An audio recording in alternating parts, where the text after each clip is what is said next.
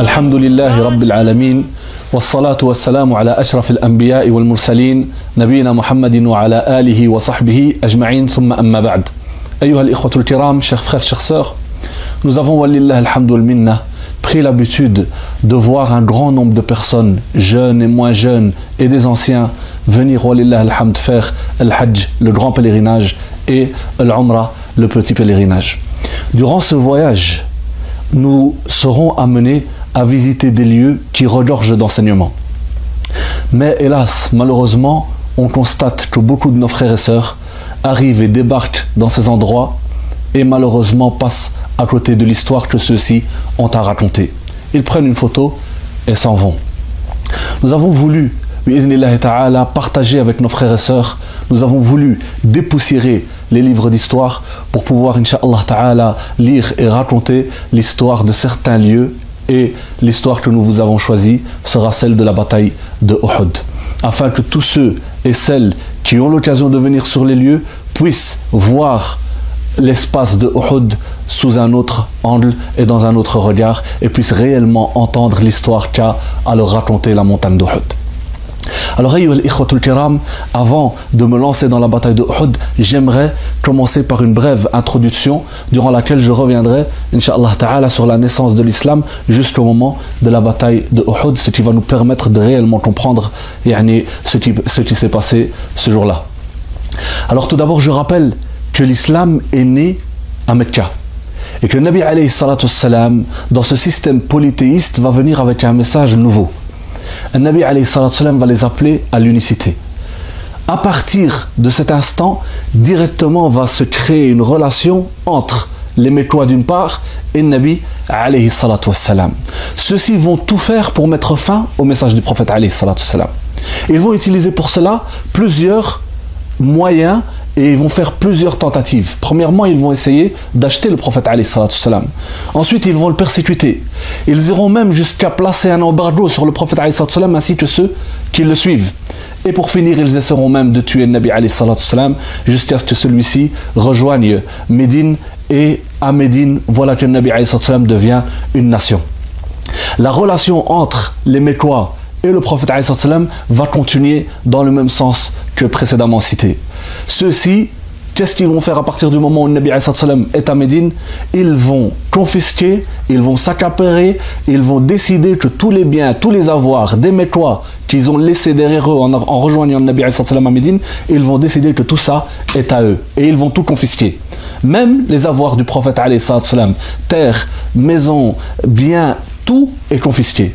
Le Nabi lorsqu'il entend cela, il décide de s'attaquer à la caravane de Quraysh, qui comporte l'économie de Quraysh, en réponse à cette confiscation. Donc, le Nabi va sortir à Badr pour justement récupérer les biens et les avoirs de Mecca qui se trouvent sur la caravane d'Abu Sufyan. Abu Sufyan entend parler du déplacement de Nabi salam et il se retire, il change d'itinéraire, il se rapproche des côtes et il passe entre les mailles du filet. Mais cela dit, les Mécois ont entendu que Nabi salam est sorti pour attaquer leur caravane et eux également sortent. Et pour la première fois, il y a un conflit direct, un conflit militaire entre l'islam d'une part et les Mécois d'autre part.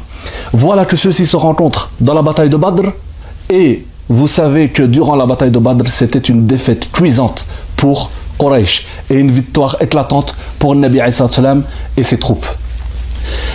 La bataille de Badr va changer à tout jamais le monde arabe, la péninsule arabique, puisque Quraysh va perdre énormément au jour de Badr. Ceux-ci vont perdre ce qu'ils ont de plus cher, leur notoriété, la suprématie qu'ils occupent et leur place prédominante dans le monde arabe. Vu que leur domination est remise en cause et est sujette à euh, l'interrogation. Quraysh va de facto essayer de tout faire pour retrouver la place qu'elle occupait dans le monde arabe. Et dès la bataille de Badr, ceux-ci vont préparer une bataille revanche dans laquelle, Inch'Allah Ta'ala, ils comptent laver l'affront que le Nabi sallam leur a fait. Alors ceux-ci Et là, on peut voir le lien direct qu'il y a entre la bataille de Badr et la bataille de Uhud, c'est que ceux-ci vont venir chez Abu Sufyan dès la suite de la bataille de Badr. Ils vont venir chez Abu Sufyan et ils vont lui dire la chose suivante. Nous avons perdu nos pères, nos frères, nos cousins durant la bataille de Badr. Nous avons perdu de grands commandants durant la bataille de Badr. Et il est temps de préparer une grande bataille revanche dans laquelle, Inch'Allah on va pouvoir remettre les pendules à l'heure. Il demande à Abu Sufyan de réinvestir toute l'économie que comporte la caravane, qui était la cause de la bataille de Badr. Il demande de tout réinvestir pour préparer justement cette bataille revanche. Donc, on voit que dès la suite de la bataille de Badr, qui s'est déroulée le 17 Ramadan de la deuxième année de l'Égypte, on voit qu'il commence dès ce moment-là à préparer la bataille de Uhud, qui elle se déroulera quand? Shawwal de la troisième année de l'Égypte, c'est-à-dire un an et quelques semaines après. Alors on voit comment est-ce qu'ils se préparent de manière économiquement, de, manière économique. Mais ils vont également, cette fois-ci, se préparer sous différents plans et parmi ceux-ci, ils vont devoir réunir une grande armée.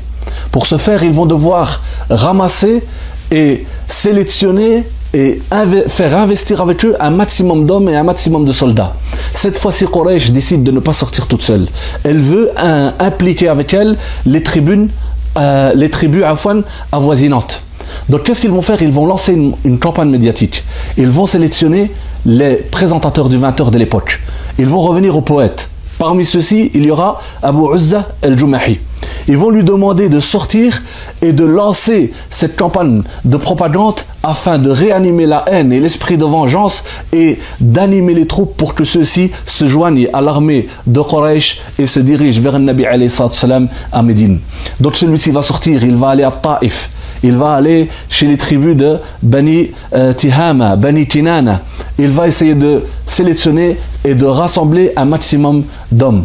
Donc voilà que Quraysh se prépare économiquement, voilà qu'elle commence à rassembler un maximum d'hommes et également elle va, elle va rassembler une grande armée et euh, toute une logistique. Quraysh va préparer pour la bataille de Uhud 300 chameaux. Également 200 chevaux, une cavalerie constituée de 200 chevaux. Elle va également avoir 700 hommes armés, parés d'une armure, et également, Inch'Allah Ta'ala, ils vont réunir à peu près 3000 soldats. Alors il faut savoir que dans le monde arabe, les Arabes avaient des batailles ils étaient connus pour avoir des, des batailles, mais elles étaient toujours d'ordre tribal. Ils ne connaissaient pas des batailles d'État tel qu'il était connu dans le monde des Romains ou des Perses. C'est-à-dire que les batailles qu'il connaissait étaient de l'ordre d'une centaine d'hommes, 200 hommes, 300 hommes, voire au plus, mais il ne connaissait pas une armée composée de 3000 hommes. C'était vraiment énorme pour l'époque. Qu'est-ce qu'ils vont faire également? C'est que cette fois-ci, ils décident de prendre avec eux toute la commandature de Quraysh. Tous les grands notables, les grands commandants de Quraysh vont participer à la bataille de Uhud. Et également, ils vont jouer sur un facteur très très sensible, c'est qu'ils vont faire sortir les femmes avec eux. Ils avaient l'habitude de prendre avec eux quelques femmes, mais les femmes de Monsieur Tout le Monde. Par contre, ils ne prenaient pas avec eux en guerre les femmes des grands notables.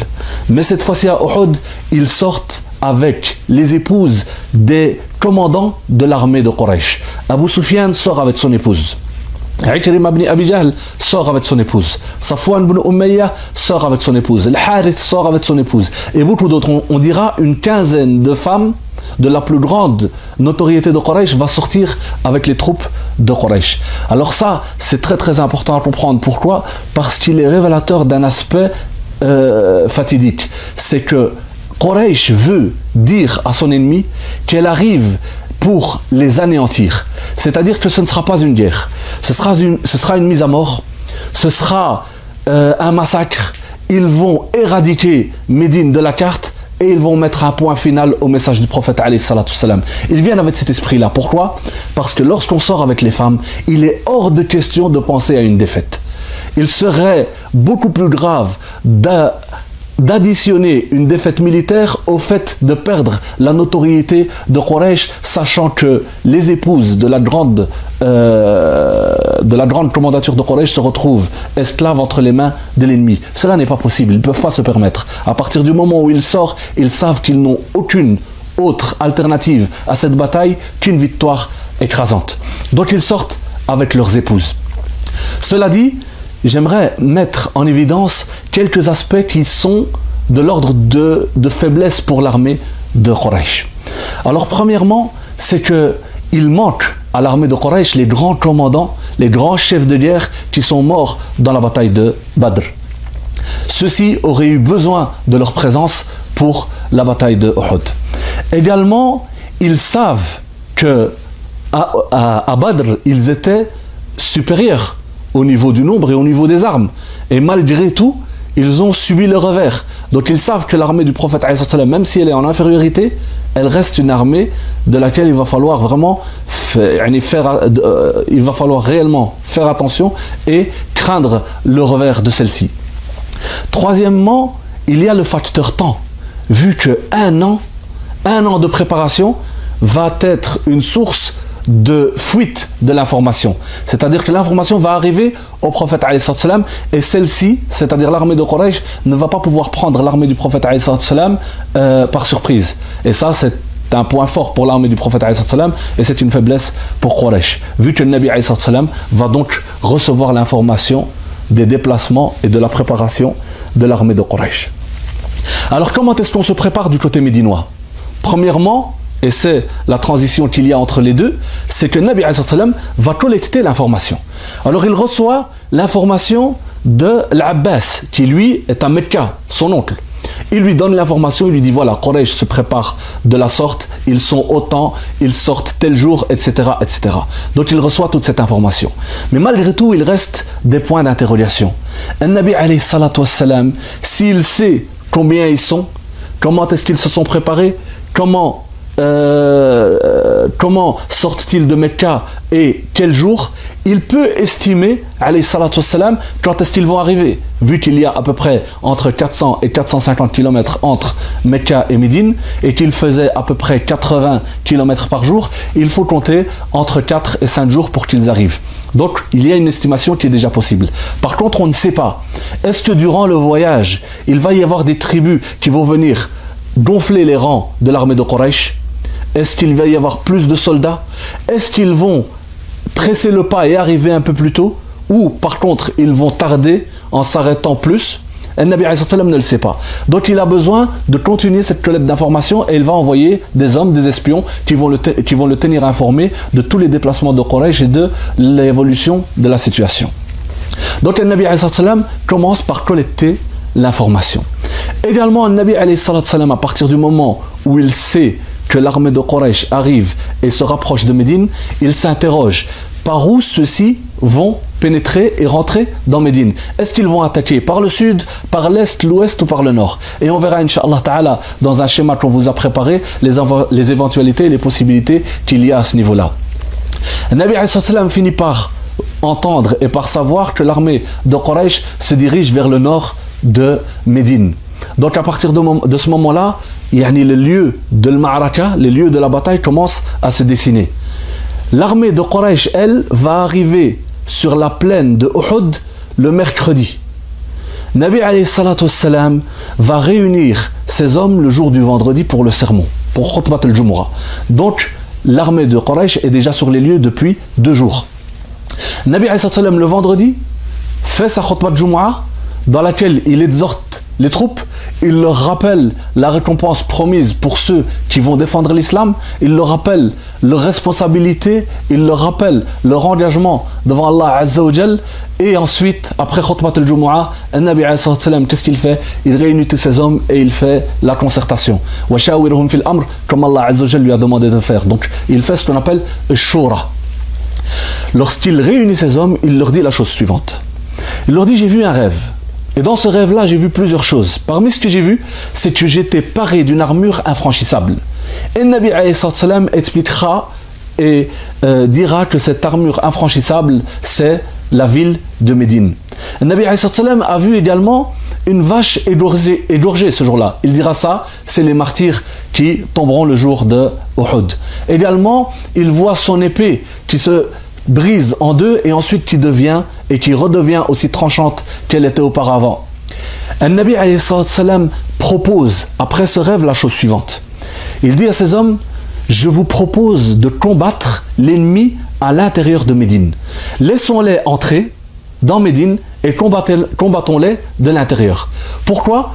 Étant donné que le rêve fut expliqué par une armure infranchissable qui est Médine, laissons-les entrer dans Médine et combattons-les de l'intérieur. Deuxièmement, les Médinois connaissent très très bien leur route. Donc, il est plus intéressant pour eux de combattre de l'intérieur. Et de plus, l'armée de Quraysh, qui est en supériorité numérique, va devoir se diviser dans les routes et dans les chemins de Médine. Et ça, c'est un avantage pour l'armée du prophète. Également, le Nabi sait qu'ils vont pouvoir placer les, les, femmes et les enfants sur les toits des maisons pour pouvoir jeter des pierres et des objets et tout ce qui peut blesser l'ennemi et les affaiblir.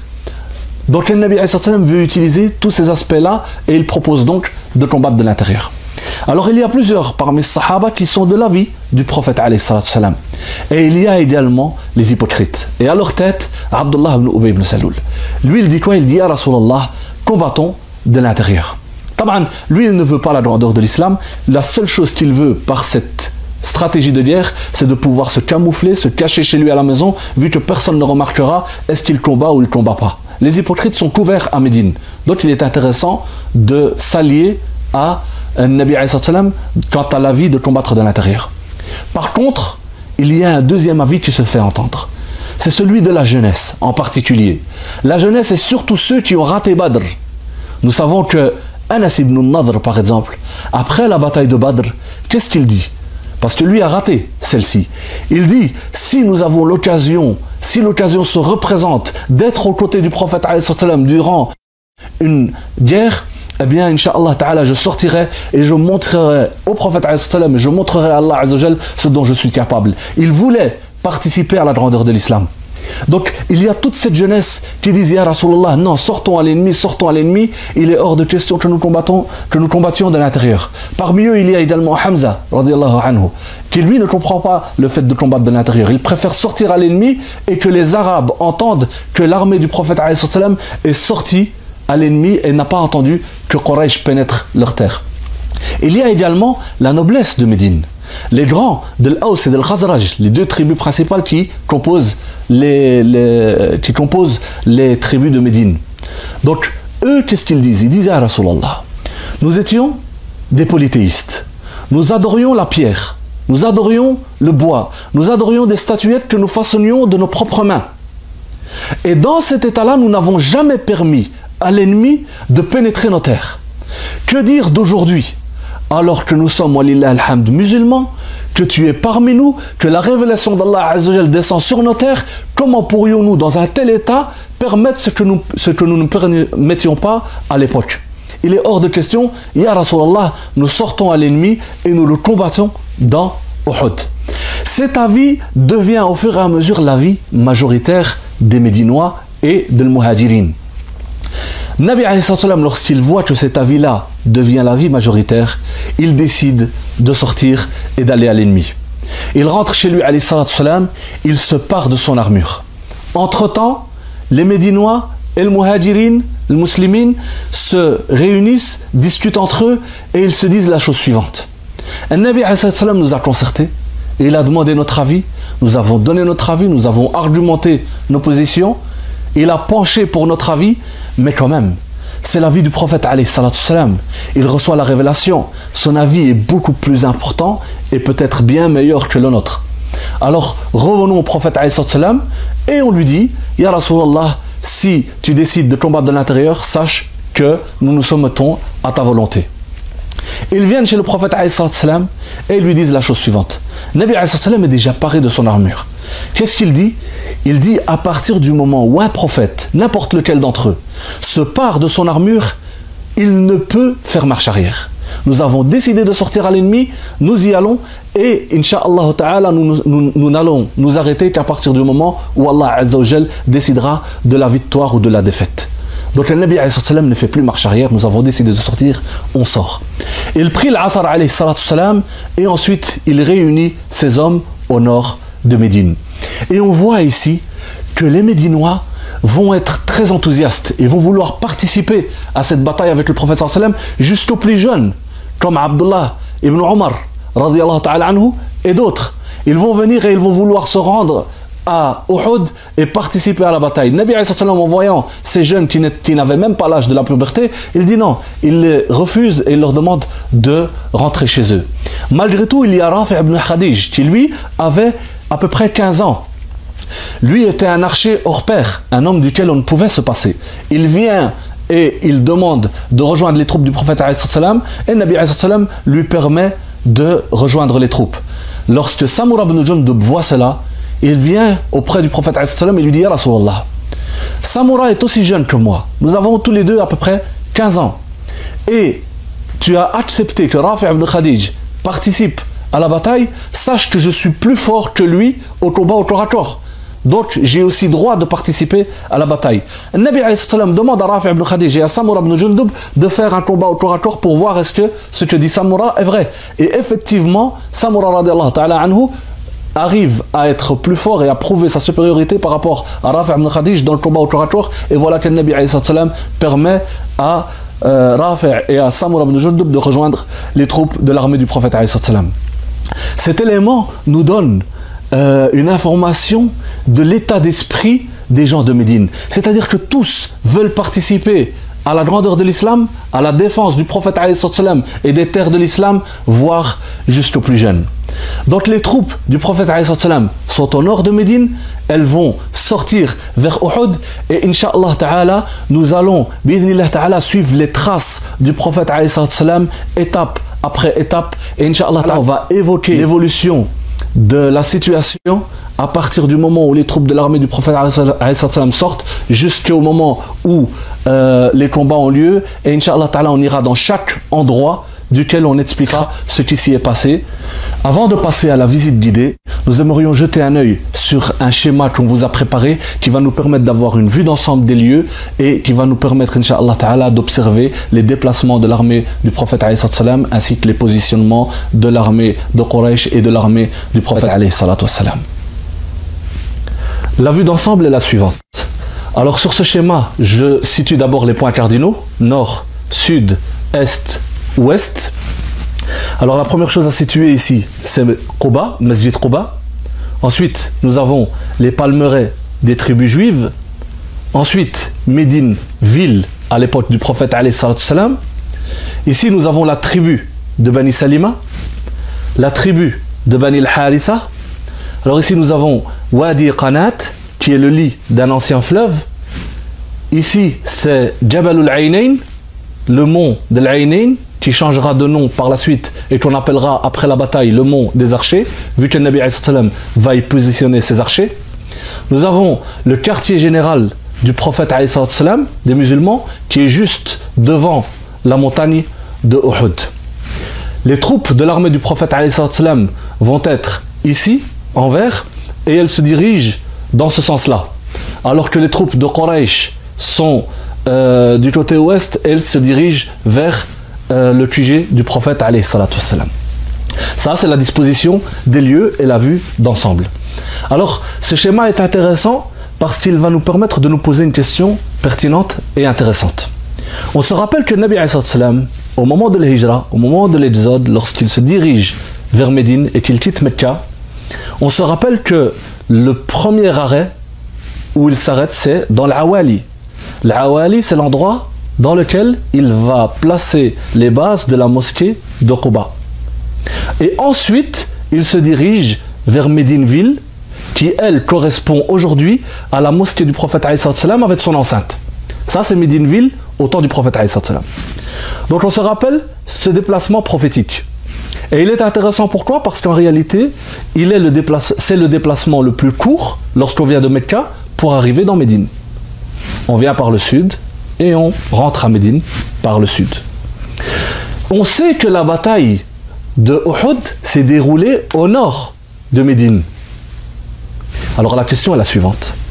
Pourquoi est-ce que l'armée de Quraysh, qui est lourdement chargée, qui a un long voyage derrière elle, n'attaque pas Médine par le côté sud? Et on se rappelle que Nabi s'interrogeait par où l'armée de Quraysh va pénétrer dans Médine et va attaquer Médine. C'est pour ça qu'il a placé les espions afin qu'ils le tiennent informé des déplacements de l'armée de Quraysh. Donc, pourquoi est-ce que l'armée de Quraysh décide de venir attaquer les musulmans par le nord et de ne pas prendre le chemin le plus court? En fait, lorsqu'on voit la carte, ça nous permet, Inch'Allah de répondre à cette question-là. C'est à cause des palmeraies qui se trouvent au sud de Médine. Vous savez, lorsque vous êtes dans un palmeraie, vous perdez tout sens d'orientation. Et en plus, si l'armée de Quraysh devait passer par, les palmeraies, ils auraient été obligés de se disperser. Et donc ils perdent l'importance du nombre. Donc ceux-ci ne prennent pas le risque d'attaquer par le sud. Alors pourquoi est-ce qu'ils n'attaquent pas du côté ouest ou du côté est? Ils n'attaquent pas de ces côtés-là parce que nous avons ici, ce qui est représenté par des barres, nous avons ce qu'on appelle le harra al-sharqiyya et le harra al-gharbiyya ce qu'on appelle la bataille al-Madina. Alors c'est quoi la bataille al-Madina? C'est deux énormes terrains qui sont formés d'une roche volcanique qui est très noire et qui est très très coupante. Il est impossible lorsqu'on arrive à pied ou à d'autres chameaux ou même à cheval de passer, de traverser al-Harratain. C'est pas possible. Donc le Nabi à partir du moment où il sait que l'armée de Quraysh arrive de ce côté-ci et contourne par le côté ouest, il sait forcément que la rencontre va se passer au nord. Pourquoi? Parce qu'il est préservé au niveau sud, au niveau ouest et au niveau est. Donc forcément, la rencontre aura lieu au nord de Médine. Alors, Inch'Allah Ta'ala, nous avons ici la tribu de Bani Salima et la tribu de Bani al-Haritha. Ces deux tribus-là sont importantes de situer. Pourquoi? Parce qu'ils vont jouer un rôle dans la bataille de Uhud. C'est les tribus qui vont participer à la bataille avec l'armée du prophète et on verra, Inch'Allah Ta'ala, dans ce qui va suivre, lorsqu'on sera sur Sahatul Sheikhain, le rôle de ces deux tribus. Sahatul Sheikhain, c'est un espace entre Médine et le mont d'Uhud. Le Nabi va s'y arrêter et on ira, Inch'Allah Ta'ala, sur les lieux et on expliquera ce qui s'y est passé et on parlera, Inch'Allah Ta'ala, de ces deux tribus. Donc, Bani Salima, c'est la tribu qui se trouve aujourd'hui à l'endroit où il y a ce qu'on appelle la mosquée del Qiblatin, la mosquée des deux directions de prière c'est une mosquée qui existe depuis le temps du prophète Ali et Bani al-Haritha, eux, sont en réalité, à partir du moment où on est dans Sahat al jusqu'à Wadi Qanat, tout le côté est, ils occupent ce territoire, et on verra qu'il est important parce que le Nabi va utiliser et va passer par les lieux et les palmeraies de Bani Haritha pour venir se situer se positionner euh, à l'endroit qui lui convient. Donc nous voyons que Nabi lui va se positionner à l'arrière de ses troupes, d'où il va superviser la rencontre et ses troupes, elles, vont venir combattre l'armée de Quraysh qui se trouvera de ce côté-ci et vice-versa. Et Inch'Allah Ta'ala, sans plus attendre, nous allons suivre les déplacements du prophète en commençant par l'endroit duquel il est sorti et sans plus attendre, Inch'Allah Ta'ala, on se retrouve au nord du Médine, Ta'ala. حشد المنتقم أعلنوا الحرب وجهزوا الرحال. بلغ الأمر النبي عندها. عبأ الجيش وهيأ الرجال. أمر الرماة ألا يبرحوا. جبلا يحضن ساحة القتال التقى الجيشان والنصر بدا مثل بدر الليل ساعة اكتمال. خلف الرماة أمر المصطفى جلهم خالف والحرب امتثال. بدل الحال وخير الخلق في ذلك الموقف يرمى بالنبال هجم الحبيب شج رأسه. دمه الطاهر فوق الوجه سال. هجم الحبيب شج رأسه. بسم الله الرحمن الرحيم. الحمد لله رب العالمين. وأصلي وأسلم صلاة وسلاما على نبينا محمد وعلى آله وصحبه أجمعين. ثم أما بعد. Alors euh, nous voilà dans ce deuxième volet du documentaire consacré à la bataille de Uhud. Je me positionne en ce moment dans un des lieux les plus sacrés de l'islam. Je suis sur l'enceinte de la mosquée du prophète à Médine et plus précisément du côté nord. Pourquoi est-ce qu'on s'est positionné ici? Parce que c'est d'ici que les troupes de l'armée du prophète salam vont sortir et vont se diriger vers Uhud qui est là-bas au loin en face de moi.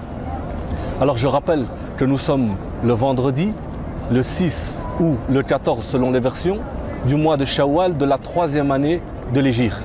Le Nabi a fait son sermon du vendredi et ensuite il a concerté ses compagnons, ta'ala anhum, et par la suite ils ont prié l'Asr avant de se réunir ici pour se diriger vers Uhud. Et c'est d'ici que notre voyage dans le temps va commencer. C'est d'ici qu'on va se plonger dans l'histoire et Inch'Allah Ta'ala, dès à présent, on va se diriger vers Sahat al-Shaykhain qui est un espace entre Médine et Uhud dans lequel les troupes de l'armée musulmane vont s'arrêter et Inch'Allah Ta'ala, sans plus attendre, on se dirige vers Sahat al-Shaykhain. Nous arrivons sur Sahat al-Shaykhain on peut voir que c'est un espace qui se situe entre El Masjid al-Nabawi, donc Médine, au temps du prophète qu'on peut apercevoir à l'arrière de l'image, et Uhud. Sahat al-Shaykhain est cet espace entre Médine et Uhud. C'est ici que le Nabi alayhi va s'arrêter avec les Sahaba ta'ala alayhim pour, Inch'Allah ta'ala, se préparer à la rencontre qui va se dérouler le lendemain.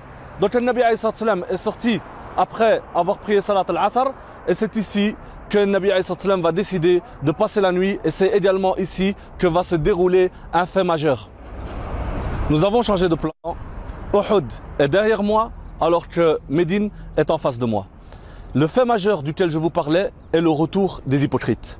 C'est d'ici que Abdullah ibn Ubay ibn Saloul va décider de quitter les rangs du prophète et de retourner à Médine. Il repart, mais il ne repart pas tout seul. Il y a 300 hommes qui le suivent. Voilà que l'armée du prophète qui était constituée jusque-là de 1000 hommes se retrouve à 700. Alors il était très très vicieux de la part d'Abdullah ibn Ubay ibn Saloul de se comporter de la sorte. Puisqu'il a voulu de cette manière-là, déstabiliser le rang du prophète et faire en sorte que ceux-ci se divisent et qu'ils n'aillent pas au combat. D'ailleurs, il y a deux factions parmi les Médinois qui ont failli retourner avec lui à Médine.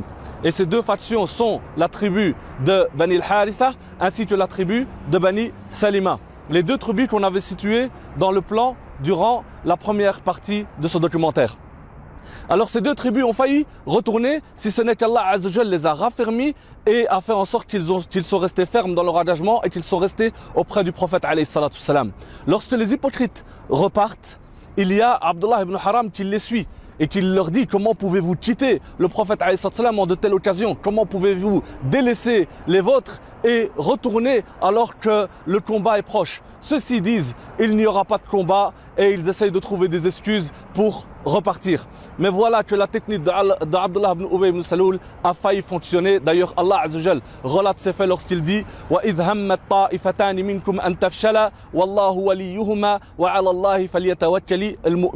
Allah Azzajal parle de ces deux factions qui ont failli se retirer.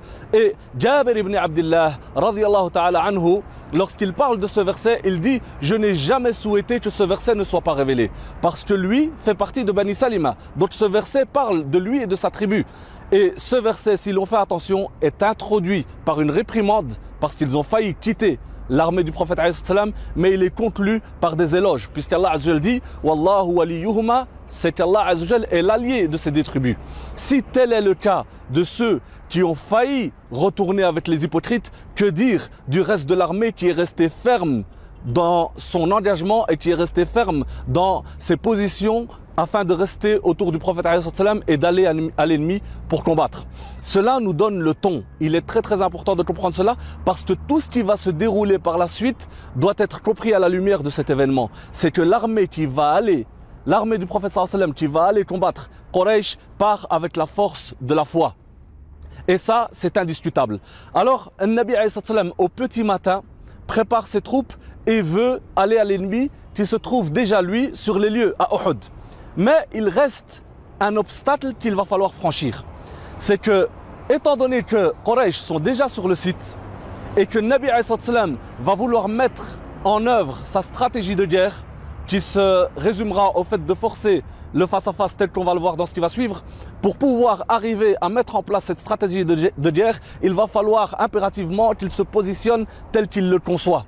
Mais en arrivant de face, il risque d'attirer l'attention de Quraysh et les combats risquent d'avoir lieu et Nabi ne pourra pas mettre en œuvre sa stratégie. Donc il va, il va falloir tromper la vigilance de Quraysh et pour ce faire, il va faire appel à Abu Khaythama al-Harisi qui fait partie de la tribu de Bani al-Harisa. Nous sommes sur leur terre en ce moment et Bani al-Harisa, c'est ceux qui occupent l'espace entre ici et Uhud du côté est. Donc Abu al-Harisa va avoir la mission de faire passer les troupes du prophète par les palmeraies de son territoire. On sait, on sait que lorsqu'une armée entre dans un palmeret, il risque de perdre tout sens d'orientation et on a vu que c'était la cause pour laquelle Quraysh n'a pas attaqué par le sud de Médine. Donc Nabi fait appel à Abu al-Khaythama qui le fait passer par les, les palmeraies et voilà que Nabi va arriver sur le site ayant trompé la, la vigilance de Quraysh, il va pouvoir se, positionner comme il le conçoit et sans plus attendre nous allons nous diriger sur le site même de Houd et on va pouvoir observer le rapport qu'il y a entre le positionnement et la stratégie du prophète alayhi salatu wassalam. Voici un gros plan sur Sahat al-Sheikhain et c'est de là que Nabi va se diriger vers Uhud. Donc il passe par les palmeraies de Bani al-Haritha afin de tromper la vigilance de Quraysh. Le Nabi va venir se positionner et mettre Uhud dans son dos. Cela afin de pouvoir mettre en œuvre sa stratégie de guerre. Alors, la stratégie de guerre du prophète est très très claire dès le départ, limpide et on verra très très efficace. Puisque le Nabi veut forcer le combat de face à face. Il sait qu'il est en sous-nombre et la seule solution de pouvoir gérer les hostilités, c'est de forcer l'ennemi à la rencontre de face à face. Et ici, nous sommes sur les lieux, nous allons pouvoir, Inch'Allah Ta'ala, observer ce rapport entre le positionnement et la stratégie du prophète Je suis en ce moment sur Jabal al-Ainain, qui est le mont des archers, comme on va le voir, Inch'Allah Ta'ala, dans ce qui va suivre. Nabi vient de passer par les palmeraies et vient se positionner à peu près de ce côté-ci. Il place Uhud à son dos. En mettant Uhud à son dos, voilà que le prophète sécurise ses arrières, mais pas seulement. Cette position-là va lui permettre de conforter également et de sécuriser tout le flanc droit. Donc voilà que Nabi fait d'une pierre deux coups. Il est protégé à l'arrière et il est protégé sur tout le flanc droit. Reste un côté à protéger et c'est celui sur lequel je suis positionné en ce moment. C'est Jabal al-Ainain, donc qui se trouve à la gauche du quartier général du prophète salam. Le prophète salam décide de positionner ici et de poster 50 archers qui auront la mission justement de sécuriser le flanc gauche. Ce qui va permettre au prophète salam de dessiner un demi-cercle. Uhud à dos et sur le flanc droit et Jabal al-Ainain sur le flanc gauche. Le demi-cercle est tracé l'armée de Quraysh ne pourra qu'attaquer le prophète sallam de face. Voilà que les combats auront lieu entre Jabal al-Ainain et le mont de Uhud qu'on peut voir là-bas. Alors comment est-ce que chaque armée va se positionner, se structurer et se motiver? C'est ce qu'on va, ce qu'on va voir Inch'Allah Ta'ala dans la suite de reportage. Nous sommes ici du côté de l'armée de Quraysh. C'est par ici qu'elle est dispersée de ci et de là. Et on peut voir le Jabal al-Roma ainsi que Uhud et l'armée du prophète sallam qui se dresse devant eux. Eux sont sur les lieux depuis mercredi. Donc ils y sont restés mercredi, jeudi, vendredi et aujourd'hui, le samedi, c'est le jour de la bataille. Alors comment est-ce que l'armée de Quraysh va se structurer? À la tête, il y a Abu Sufyan, le PDG de l'armée de Quraysh, qui lui va subdiviser ses troupes en trois. Alors sur la droite, il va placer euh, Khalid ibn al-Walid à la tête de la cavalerie. Donc le flanc droit sera occupé par ces troupes-là qui sont juste du côté de Jabal al-Roma. Au centre, il va placer Safwan ibn Umayya et également les porte-drapeaux Bani Abd sur lesquels on va revenir bientôt. Sur le flanc gauche, donc du côté de l'armée, euh, du côté de la montagne de Uhud, il va placer Ikrima ibn Abi Jahl et avec lui il y aura quelques chevaux. Ça c'est au niveau de la disposition. Derrière ces troupes, il va placer le rang des femmes qui étaient venues également pour supporter les troupes. Et Inch'Allah Ta'ala, on reviendra également sur le rôle des femmes. Ça, c'est au niveau de la structure. Alors comment est-ce qu'il va faire pour motiver ses troupes, pour encourager ses troupes? Alors Abu Sufyan va utiliser et va jouer sur trois cordes sensibles. Qu'est-ce qu'il va faire? Il va d'abord se diriger vers ses porte-drapeaux, vers Bani Abdeddar. Et il va leur dire, Ya Bani Abdeddar, vous aviez la mission et vous avez la mission de porter le drapeau. Parce que Quraysh était ainsi constitué. Chaque tribu, parmi les tribus de Quraysh, avait un rôle à jouer au sein de leur euh, appartenance générale de Quraysh. Donc chacun avait sa mission. Bani Abdeddar ont toujours eu la mission, génération après génération, de, tenir le drapeau en temps de guerre. Pourquoi? Parce qu'ils étaient de grands guerriers, connus pour euh, leurs sacrifices, pour leurs efforts et pour euh, leur savoir-faire en ce qui concerne les armes et les armées. Donc Bani Abdeddar, eux qui ont ce drapeau depuis des générations, Abu Sufyan va venir chez eux et va leur dire Ya Bani Abdeddar, vous aviez le drapeau le jour de Badr. Et vous savez ce qui nous est arrivé ce jour-là. Vous savez également que les porte-drapeaux sont au cœur de la victoire ou de la défaite. D'après vos efforts, d'après votre façon de combattre, il y aura victoire ou défaite. Si le drapeau tombe, c'est toute l'armée qui tombe. Et si le drapeau reste bien en l'air, à ce moment-là, les troupes seront capables de faire face à l'ennemi et l'organisation autour du drapeau se fera du mieux que ce soit. Donc en faisant cela, qu'est-ce qu'il va rajouter de plus à ce qui était connu à l'époque? C'est que Abu Sufyan va leur dire soit vous êtes à la hauteur de prendre ce drapeau, ou alors laissez-le nous et on le mettra entre les mains de ceux qui sont capables de le, faire, entre des mains dignes. Taban Bani Abdeddar, il était hors de question, et Abu Sufyan lui-même le savait, il était hors de question qu'ils acceptent une telle proposition. C'était uniquement pour les mettre en colère. C'était uniquement pour raviver en eux la haine, la colère et que pour vraiment ils donnent tout ce qu'ils ont pour mener l'armée de Quraysh à la victoire. Évidemment, leur état d'esprit va se, euh, se faire entendre sur toute l'armée de Également, qu'est-ce qu'il va faire Abu Sufyan C'est qu'il va faire intervenir les femmes qui, elles, étaient positionnées derrière. Il va les faire intervenir en leur rappelant, en rappelant aux troupes de Quraysh que la noblesse de Quraysh, que les femmes, que l'honneur de Quraysh est présente parmi eux. Donc elles vont se manifester, mais elles vont également chanter les louanges des morts, des défunts de la bataille de Badr au rythme des tambours.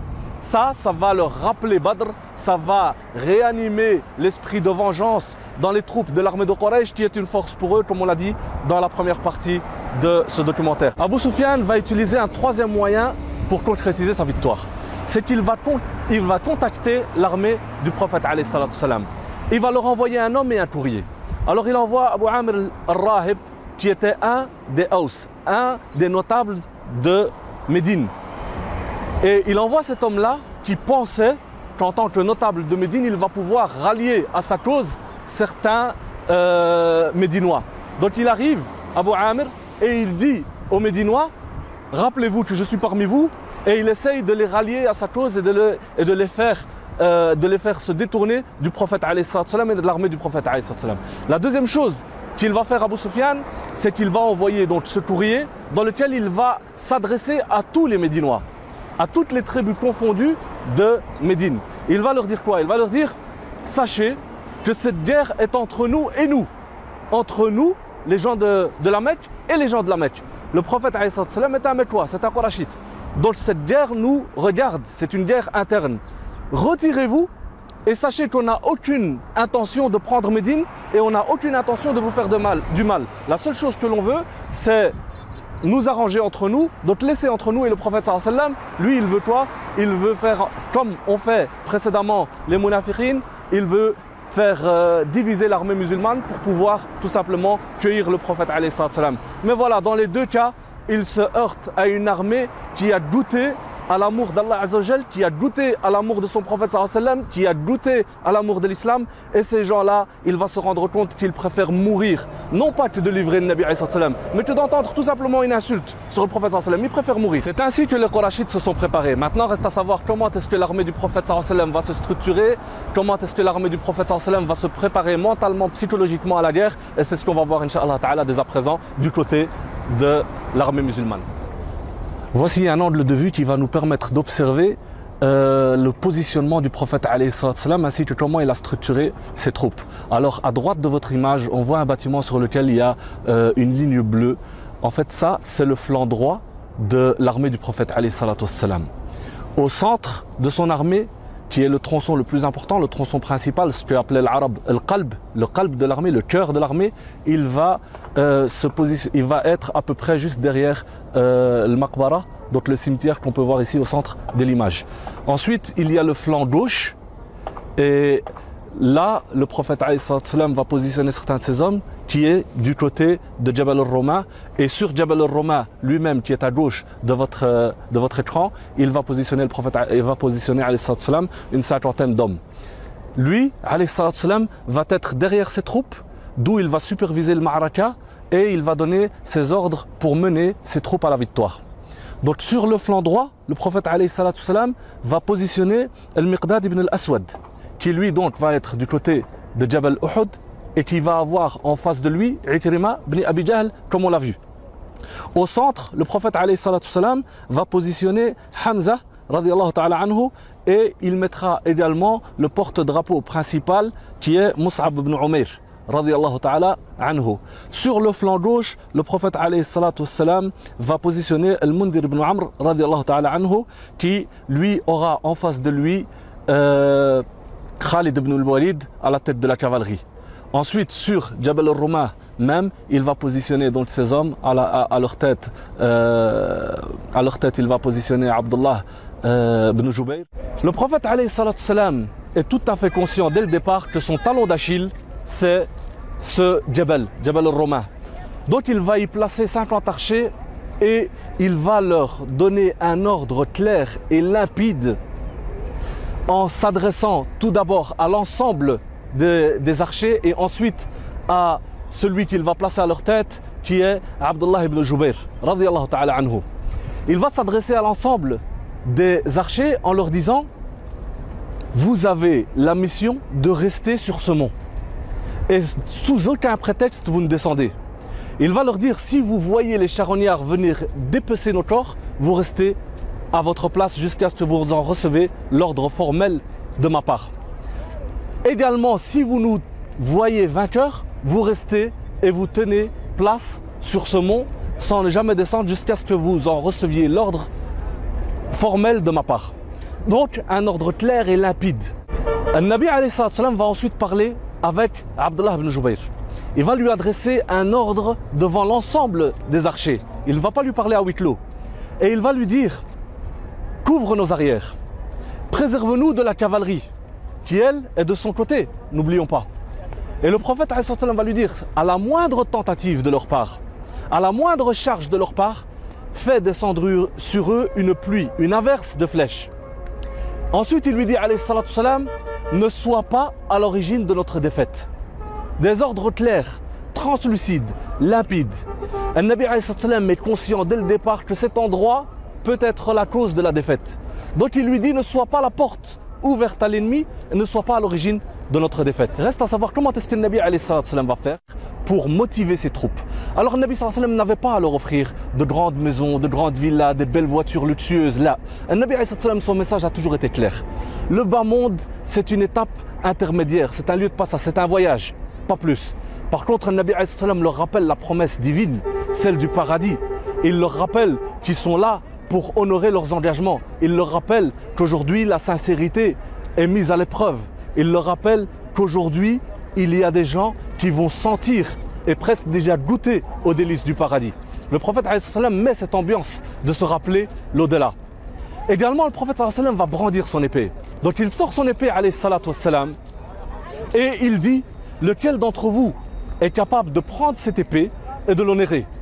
Alors beaucoup de sahaba vont dire moi, moi, ya Rasulallah, jusqu'à ce que Abu Dujana va faire quoi? Il va venir au prophète et il va lui dire Ya Rasulallah, mais comment honorer ton épée? Donc il pose cette question cruciale que le Nabi apparemment attendait. Et il dit sallam, honorer cette épée, c'est la brandir et ne pas la délaisser, ne pas l'abaisser jusqu'à ce que l'ennemi lui-même plie. Abu Dujana dit Ya Rasulallah, elle est pour moi je vais m'en occuper, je vais l'honorer et je m'engage à prendre cette épée à juste titre. Abu Dujana, dès qu'il prend l'épée, qu'est-ce qu'il fait? Il sort son turban rouge et il se le place autour de la tête.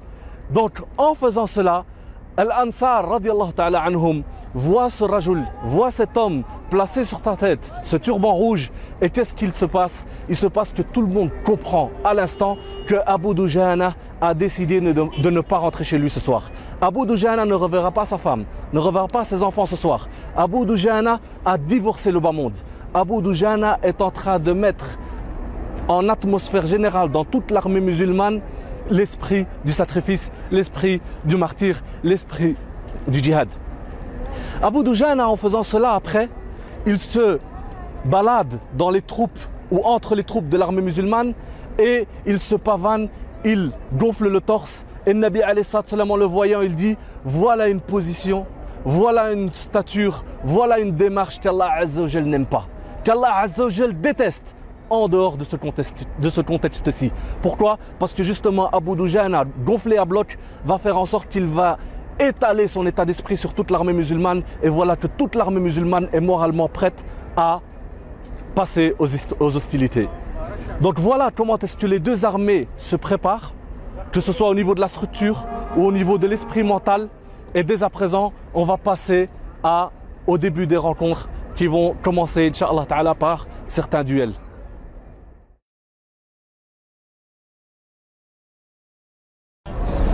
Nous sommes en ce moment au cœur des combats, en plein milieu du champ de bataille. C'est ici que tout se passe. Alors derrière moi, il y a Jabal al-Roma. En face de moi, il y a Uhud. Sur ma gauche, il y a l'armée de Quraysh. Et à ma droite, il y a l'armée du prophète. Ces deux armées qui vont se rencontrer entre Jabal al-Roma et Jabal Uhud. Alors à l'époque, il était de coutume que les deux armées, avant qu'elles ne se rencontrent, il y avait des combats de corps à corps, des duels. Alors, le premier duel se passera entre Talha ibn Abi Talha qui sort sur sa chamelle du côté de Quraysh et sort du côté des musulmans Zubair ibn al-Awwam. Alors Zubair ibn al-Awwam, lorsqu'il arrive devant Talha ibn Abi Talha, Kabsh al-Katiba, qui faisait, qui faisait partie de Bani Abd donc les grands guerriers de Quraysh, la tribu des porte-drapeaux, Zubair, lorsqu'il arrive à sa hauteur, va faire quelque chose d'inattendu. C'est qu'au lieu de combattre directement Talha ibn Abi Talha, qu'est-ce qu'il va faire? Il va carrément sauter sur la chamelle de Talha ibn Abi Talha avant de lui porter le coup fatal. Celui-ci tombe, meurt et Zubair ibn al-Awwam est sur la chamelle de Talha ibn Abi Talha. Évidemment, du côté de l'armée musulmane, c'est Tekbir et c'est déjà l'odeur de la défaite du côté de Quraysh. Ensuite, il y a un deuxième duel qui se passe entre Uthman et Abu Talha, toujours de la même tribu, de Bani Abd du côté de Quraysh, et du côté des musulmans, il y a Hamza radiallahu ta'ala anhu qui sort. Hamza radiallahu anhu qui sort et qui, en un coup d'épée, va mettre fin à son adversaire et va l'éliminer. Troisième duel entre Uthman ibn Talha et Ali radiallahu ta'ala. Alors Uthman sort très orgueilleux et il parle avec l'armée du prophète et il dit Vous prétendez que vos épées nous envoient en enfer et que nos épées vous envoient au paradis. Lequel d'entre vous est donc pressé d'aller au paradis? Et à ce moment-là, Ali ta'ala anhu arrive à sa hauteur et en un coup d'épée, il lui coupe la jambe. Il lui coupe la jambe et, Talha et, Uthman ibn Talha, qui lui était orgueilleux il y a peu, voilà qu'il se met à supplier Ali anhu, de le laisser en vie et il lui, il lui demandait par le lien de sang qui les unissait, puisqu'ils étaient tous de Quraysh, de lui laisser la vie. Ali anhu, le laissa à son compte et ça lui suffisait comme punition. Il se retire. Évidemment, les duels étaient très très importants. Ils étaient stratégiques. Parce qu'il faut savoir que perdre un duel avait son influence sur toute les troupes, sur toute l'armée. Et gagner un duel également avait son influence sur le moral de toutes les troupes.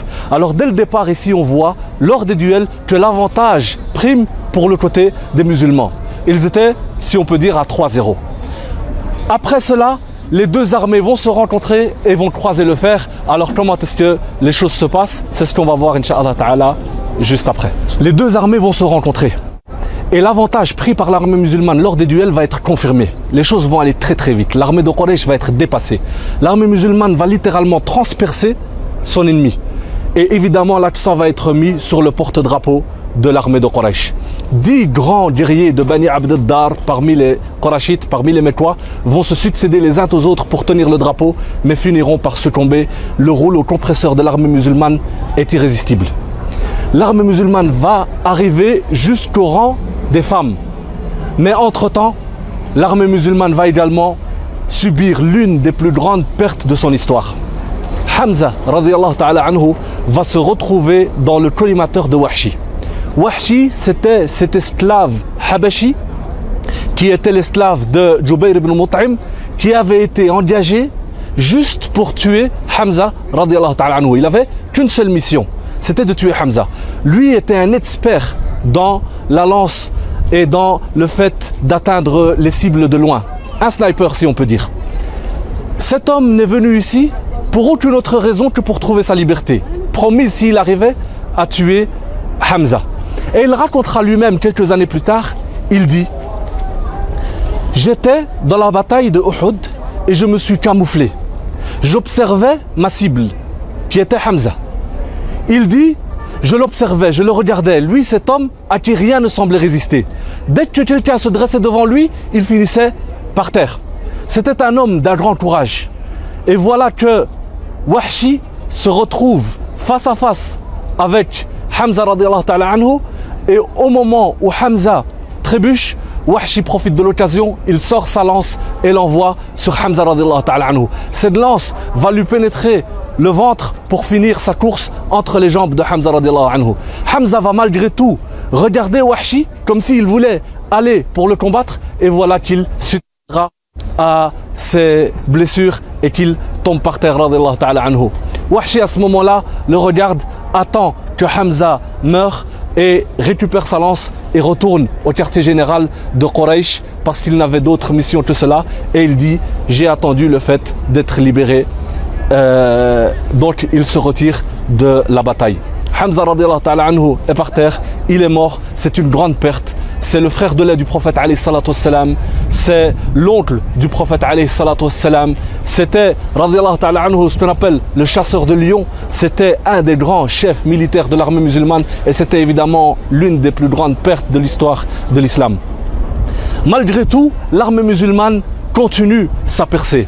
Et à la tête de la percée, il y a Zubair, ta'ala qui lui arrive au rang des femmes. Ce qui veut dire qu'il a carrément transpercé toute l'armée de Quraysh. Il arrive au, rang des femmes et il racontera lui-même. Il dit J'ai vu les femmes mécoises, la noblesse de Mecca s'enfuir et j'ai vu les colliers qu'elles portaient autour de leurs chevilles lorsqu'elles se sont mis à s'enfuir et à courir. Euh, Abu Dujana, l'homme au turban rouge, qui lui également faisait partie de la fête, est aussi de l'autre côté de l'armée euh, de Quraysh. Il arrive aussi aux femmes et, ta'ala anhu, qu'est-ce qu'il dit? Il dit, je vois à un certain moment un être qui exhorte les troupes. Je vois un être qui encourage les soldats au combat. Et je me dis, cet être-là, il faut s'en débarrasser. Je m'approche de cet être et au moment où je brandis l'épée, j'entends un son, un cri féminin. Je me suis alors rappelé que l'épée que je brandissais était celle du prophète et il dit j'ai préféré honorer cette épée en la privant de s'entacher de sang d'une femme. Il s'agissait de Hind, l'épouse d'Abu Sufyan. Il se retire, il revient au combat et comme je viens de dire, les 11 guerriers de Bani Abd ont fini par céder. Le drapeau de Quraysh désormais ne flotte plus euh, dans le ciel l'armée de Quraysh s'enfuit, c'est la déroute la plus complète, la plus totale que peut subir une armée. Tout le monde s'enfuit. Désormais, le mot d'ordre, c'est sauf petit peu. Et l'armée musulmane est en train de s'imposer en tant que grand vainqueur de la bataille de Uhud. Évidemment, ceux qui ont la meilleure vue sur ce qui se passe, c'est les archers, qui eux sont en hauteur. Ils voient leurs troupes arriver de l'autre côté de l'armée de Quraysh, ils voient le drapeau tomber, ils voient les Mécois s'enfuir et les Mécois, n'oublions pas, sont arrivés sur les lieux lourdement chargés. Donc ils avaient avec, eux beaucoup de richesses. En s'enfuyant, ils laissent tout sur place. Les musulmans, les guerriers qui étaient arrivés à faire repousser l'armée de Quraysh qui s'est retranchée soit sur Uhud, soit qui est parti en courant du côté d'où elle est venue, c'est-à-dire du côté de Mecca, eux retrouvent toutes ces richesses disposées de ci et de là. Et ils commencent à s'emparer du butin. C'est à ce moment-là que les archers se disent on va participer à la collecte. Et ils commencent à discuter entre eux. Abdullah ibn Jubayr, à leur tête, leur dit Nous avons un engagement, nous avons un ordre clair avec le prophète. Nous avons un ordre limpide. Il faut rester sur place jusqu'à ce qu'on reçoive l'ordre et l'autorisation de descendre. Ceux-ci disent L'ordre de rester sur place, nous l'avons reçu durant la guerre. Mais cette guerre est finie. Désormais, c'est l'heure du butin. Nous allons participer au butin. Et 40 personnes parmi les archers descendent. Il n'en reste donc que 10. Khalid ibn al-Walid, qui lui est à la tête de la cavalerie du côté justement des archers, avait constaté dès le départ le point faible de l'armée musulmane. Et d'ailleurs, durant la rencontre des deux armées, il va essayer par trois fois de se frayer un chemin par là. Mais voilà, la stratégie du prophète sallam fonctionne et il est repoussé à chaque fois par les flèches. Mais maintenant que les 40 personnes sont descendues et qu'il ne reste que 10 personnes sur le mont des archers, Khalid ibn al-Walid sait que c'est l'opportunité à ne pas rater. Alors, de là, et à partir de cet instant-là, c'est le revers. Comme ici, à l'arrière de Jabal al-Roma, du mont des archers. Donc à l'arrière du mont des archers et à l'arrière de la montagne de Uhud qu'on peut voir à l'arrière-plan complètement. L'armée de Quraysh est de ce côté-ci et l'armée du prophète sallam est entre Jabal al-Ainain, Jabal, euh, le mont des archers et le mont de Uhud. Donc pourquoi est-ce qu'on s'est mis ici? Parce que justement, en étant sur les lieux, on va pouvoir se poser une question par rapport à ce qui est dit dans beaucoup de livres d'histoire. Alors ce qui est connu, c'est que Khalid ibn al-Walid, lorsqu'il prend l'armée musulmane à revers, c'est qu'il contourne la montagne de, des archers. Alors est-ce que Khalid ibn al-Walid a réellement contourné la montagne des archers ou il a contourné l'armée musulmane? C'est deux versions qui sont tenues par les historiens. Alors ceux qui disent que l'armée a contourné le mont des archers se frottent à une problématique qui est la suivante. On peut observer ici Qanat, Wadi Qanat, dans ce fleuve. Contourner le mont des archers pour prendre l'armée musulmane à revers voudrait dire que Khalid ibn al-Walid, avec la cavalerie, sont descendus ici dans le et sont montés de l'autre côté. Alors, évidemment, on ne peut pas dire que c'est impossible, mais on comprend euh, lorsqu'on est sur les lieux qu'il est beaucoup plus facile pour la cavalerie de en fait contourner l'armée musulmane en passant par derrière l'armée musulmane, mais malgré tout devant le mont des archers et non derrière le mont des archers. D'autant plus que cette version est peut-être plus probable, d'autant plus que Khalid ibn al-Walid va monter carrément sur le mont des archers et il va commencer par tuer les dix personnes qui sont encore sur le mont. Donc à ce moment-là, au moment où il monte carrément sur le mont des archers, il n'y a plus aucune raison de passer par derrière le mont des archers. Alors je pense, Allahu A'lam, que la version qui est peut-être la plus probable, c'est que Khalid ibn al-Walid a contourné l'armée musulmane et non pas le mont des archers. Lorsqu'on est sur place, on peut constater cela. Évidemment, je ne prétends pas que c'est sûr et certain et communément admis. Non, il y a toujours la version qui dit qu'ils sont passés par ici et elle est possible, mais évidemment, la deuxième version me semble plus probable vu la facilité de celle-ci.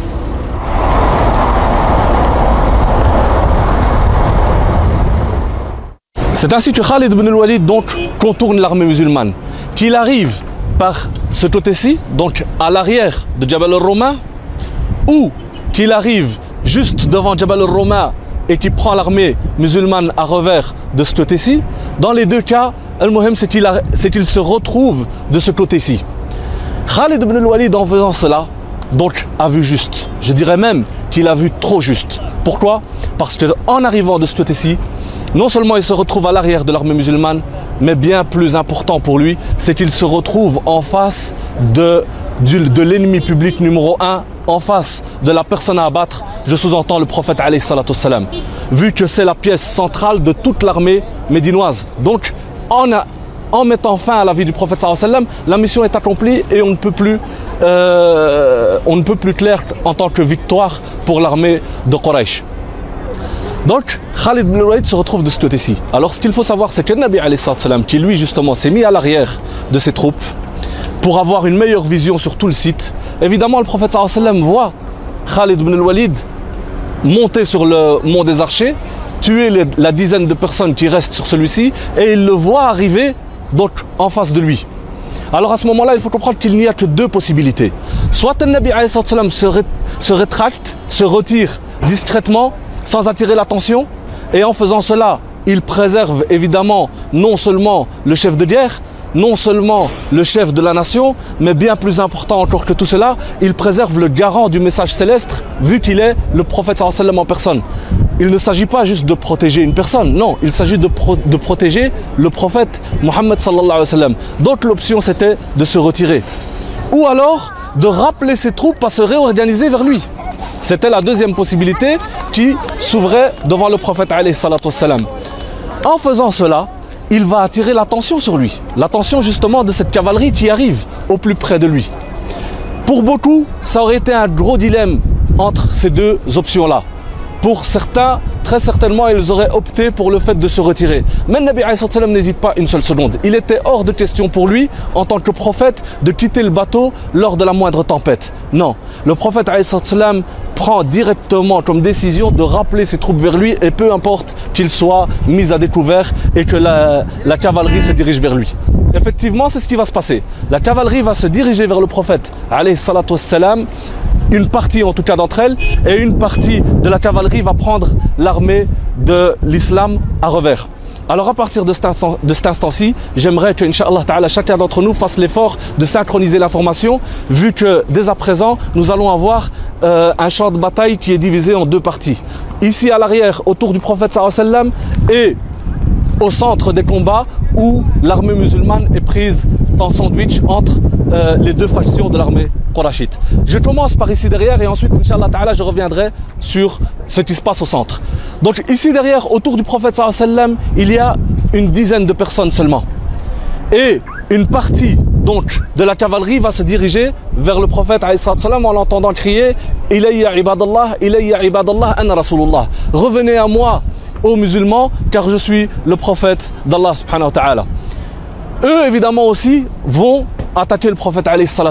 Et là, autour du prophète sallallahu ces dix hommes vont donner un cours pratique de ce qu'on a si longtemps entendu au niveau de la théorie, de ce qu'on appelle l'amour du prophète alayhi. Le prophète sallallahu regarde ces hommes et il sait qu'il ne les reverra plus d'aussitôt. Et eux également comprennent que l'heure du martyr a sonné. Ils comprennent qu'aujourd'hui, ils vont mettre en œuvre, en pratique leur amour pour Allah Azzawajal, pour leur prophète et pour leur foi. Donc le prophète leur dit au revoir, je dirais plutôt à bientôt, et il leur rappelle que celui d'entre eux qui combattra autour du prophète sera auprès de lui dans les hauts jardins du paradis. Alors à ce moment-là, les gens vont, les, les gens, les, les hommes autour du prophète sallam vont commencer à essayer de repousser l'ennemi. Alors évidemment, il ne s'agit pas de combattre réellement. Non, ici il s'agit uniquement de retarder les attaques de la cavalerie jusqu'à ce que la partie qui est au centre entende l'ordre qui vient d'être donné de se réorganiser autour du prophète sallam. C'est ça l'enjeu. Il ne s'agit pas de combattre réellement. Donc à ce moment-là, il faut retarder le plus possible toutes ces attaques. Ces personnages-là vont l'un à l'autre se succéder et donner leur vie pour la cause du prophète pour Allah Azza wa Jal. Sept d'entre eux vont tomber à ce moment-là. Et entre-temps, Talha ibn, euh, ibn Ubaydillah, qui est lui autour du prophète le couvre. Il le couvre et il essaye d'empêcher que flèches, pierres euh, ou tout autre euh, objet puisse atteindre le prophète. Donc réellement, il se met en tant que bouclier humain sur le prophète. Un Nabi sallam essaye de voir malgré tout ce qui se passe. Et à chaque fois que le Nabi sallam lève la tête, Abu, euh, Talha ibn Ubaydillah lui dit Ya Rasulallah, baisse la tête, Ya Rasulallah, que la flèche atteigne ce coup et n'arrive pas sur le tien. Entre-temps, les autres tombent l'un après l'autre et se succèdent. Parmi les premiers qui étaient vraiment quasiment autour du prophète il y a Saad ibn Abi. Lui voit un homme au visage rouge de sang. Il demande à Al-Miqdad, il lui dit c'est qui cet homme? Al-Miqdad lui dit c'est le prophète sallallahu alayhi. Tellement que son visage était plein de sang, le prophète alayhi salatu wa on voit que Saad ne l'a même pas reconnu. Il revient, il se met auprès du prophète alayhi wa et il sort sa flèche, il sort son arc et il commence à tirer sur tout ce qui bouge, sur tout ce qui se rapproche du prophète alayhi wa sallam. Le Nabi alayhi salatu wa sallam, en le voyant lui dit tire ya Saad, vise et atteins l'ennemi, je sacrifierai mon père et ma mère pour toi. Alors cette parole était une expression dite par les Arabes qui était une sorte de déclaration d'amour pour la personne à qui on présente de tels mots. Saad gardera cet honneur toute sa vie vu qu'il est le seul compagnon euh, du prophète qui a joui d'une telle déclaration d'amour. Je sacrifierai, je sacrifierai père et mère pour toi, ya Saad. Le prophète salam voit et entreperçoit juste auprès de lui, il voit un soldat exceptionnel. Il voit Nusayba, Umm Imara, qui vient et qui prend l'épée pour essayer de repousser l'ennemi comme elle peut. Donc le prophète voit une femme et il ne peut se retenir de sourire. Il sourit en la voyant. Un sourire évidemment qui ne va pas échapper à Nusayba elle-même. En voyant ce sourire du prophète elle va profiter de l'occasion. Elle va lui dire Ya Rasulallah, implore Allah Azzawajal pour que nous puissions être à tes côtés au jour du jugement, pour que nous puissions être à tes côtés, fi Jannat Na'im, dans les hauts jardins du paradis. Et le prophète sallam lui dira Vous serez à mes côtés, vu qu'elle combattait elle auprès de son mari et de son fils également qui faisait partie de la bataille. Ça, c'est en ce qui concerne les efforts qui ont été fournis autour du prophète Mais tous ces efforts n'empêcheront pas justement le prophète d'être touché. Car il n'y a rien à faire, la cavalerie est là et les efforts sont déployés pour éliminer le prophète Il sera touché ce jour-là, il subira plus de 70 coups, 70 coups, que ce soit euh, des épées ou autres, des pierres, etc. D'ailleurs, euh, il recevra sur son casque un coup d'épée qui fera fendre le casque et dont les extrémités viendront se planter sur le visage du prophète sallam et faire couler le sang que Saad justement verra juste un peu plus tard. Le prophète salam sera touché à son épaule. Il sera touché également par Utba ibn Abi Waqas, qui est le frère de Sa'd ibn Waqas. On voit ici Sa'd ibn Waqas du côté des musulmans et Utba de l'autre côté, qui un défend au prix de sa vie le prophète sallam et qui l'autre a comme plus grande mission d'essayer d'éliminer le prophète sallallahu alayhi wa sallam. Donc Utba lui va jeter une pierre sur le visage du prophète qui atteindra son euh, visage, qui lui blessera euh, sa lèvre inférieure et qui lui cassera une de ses, incisives qui est juste à côté de la canine. Le prophète sera touché également à la hauteur du genou. Il sera touché plusieurs fois durant toutes ces attaques. Euh, Allah Azza permettra euh, à Jibril et Mikaïl de venir participer à la défense du prophète Et Saad ibn Abi Waqas dira J'ai vu deux hommes que je n'ai vus ni avant ni après combattre autour du prophète Dans Sahih Muslim, on dira que ces deux hommes étaient euh, Jibril et Mikaïl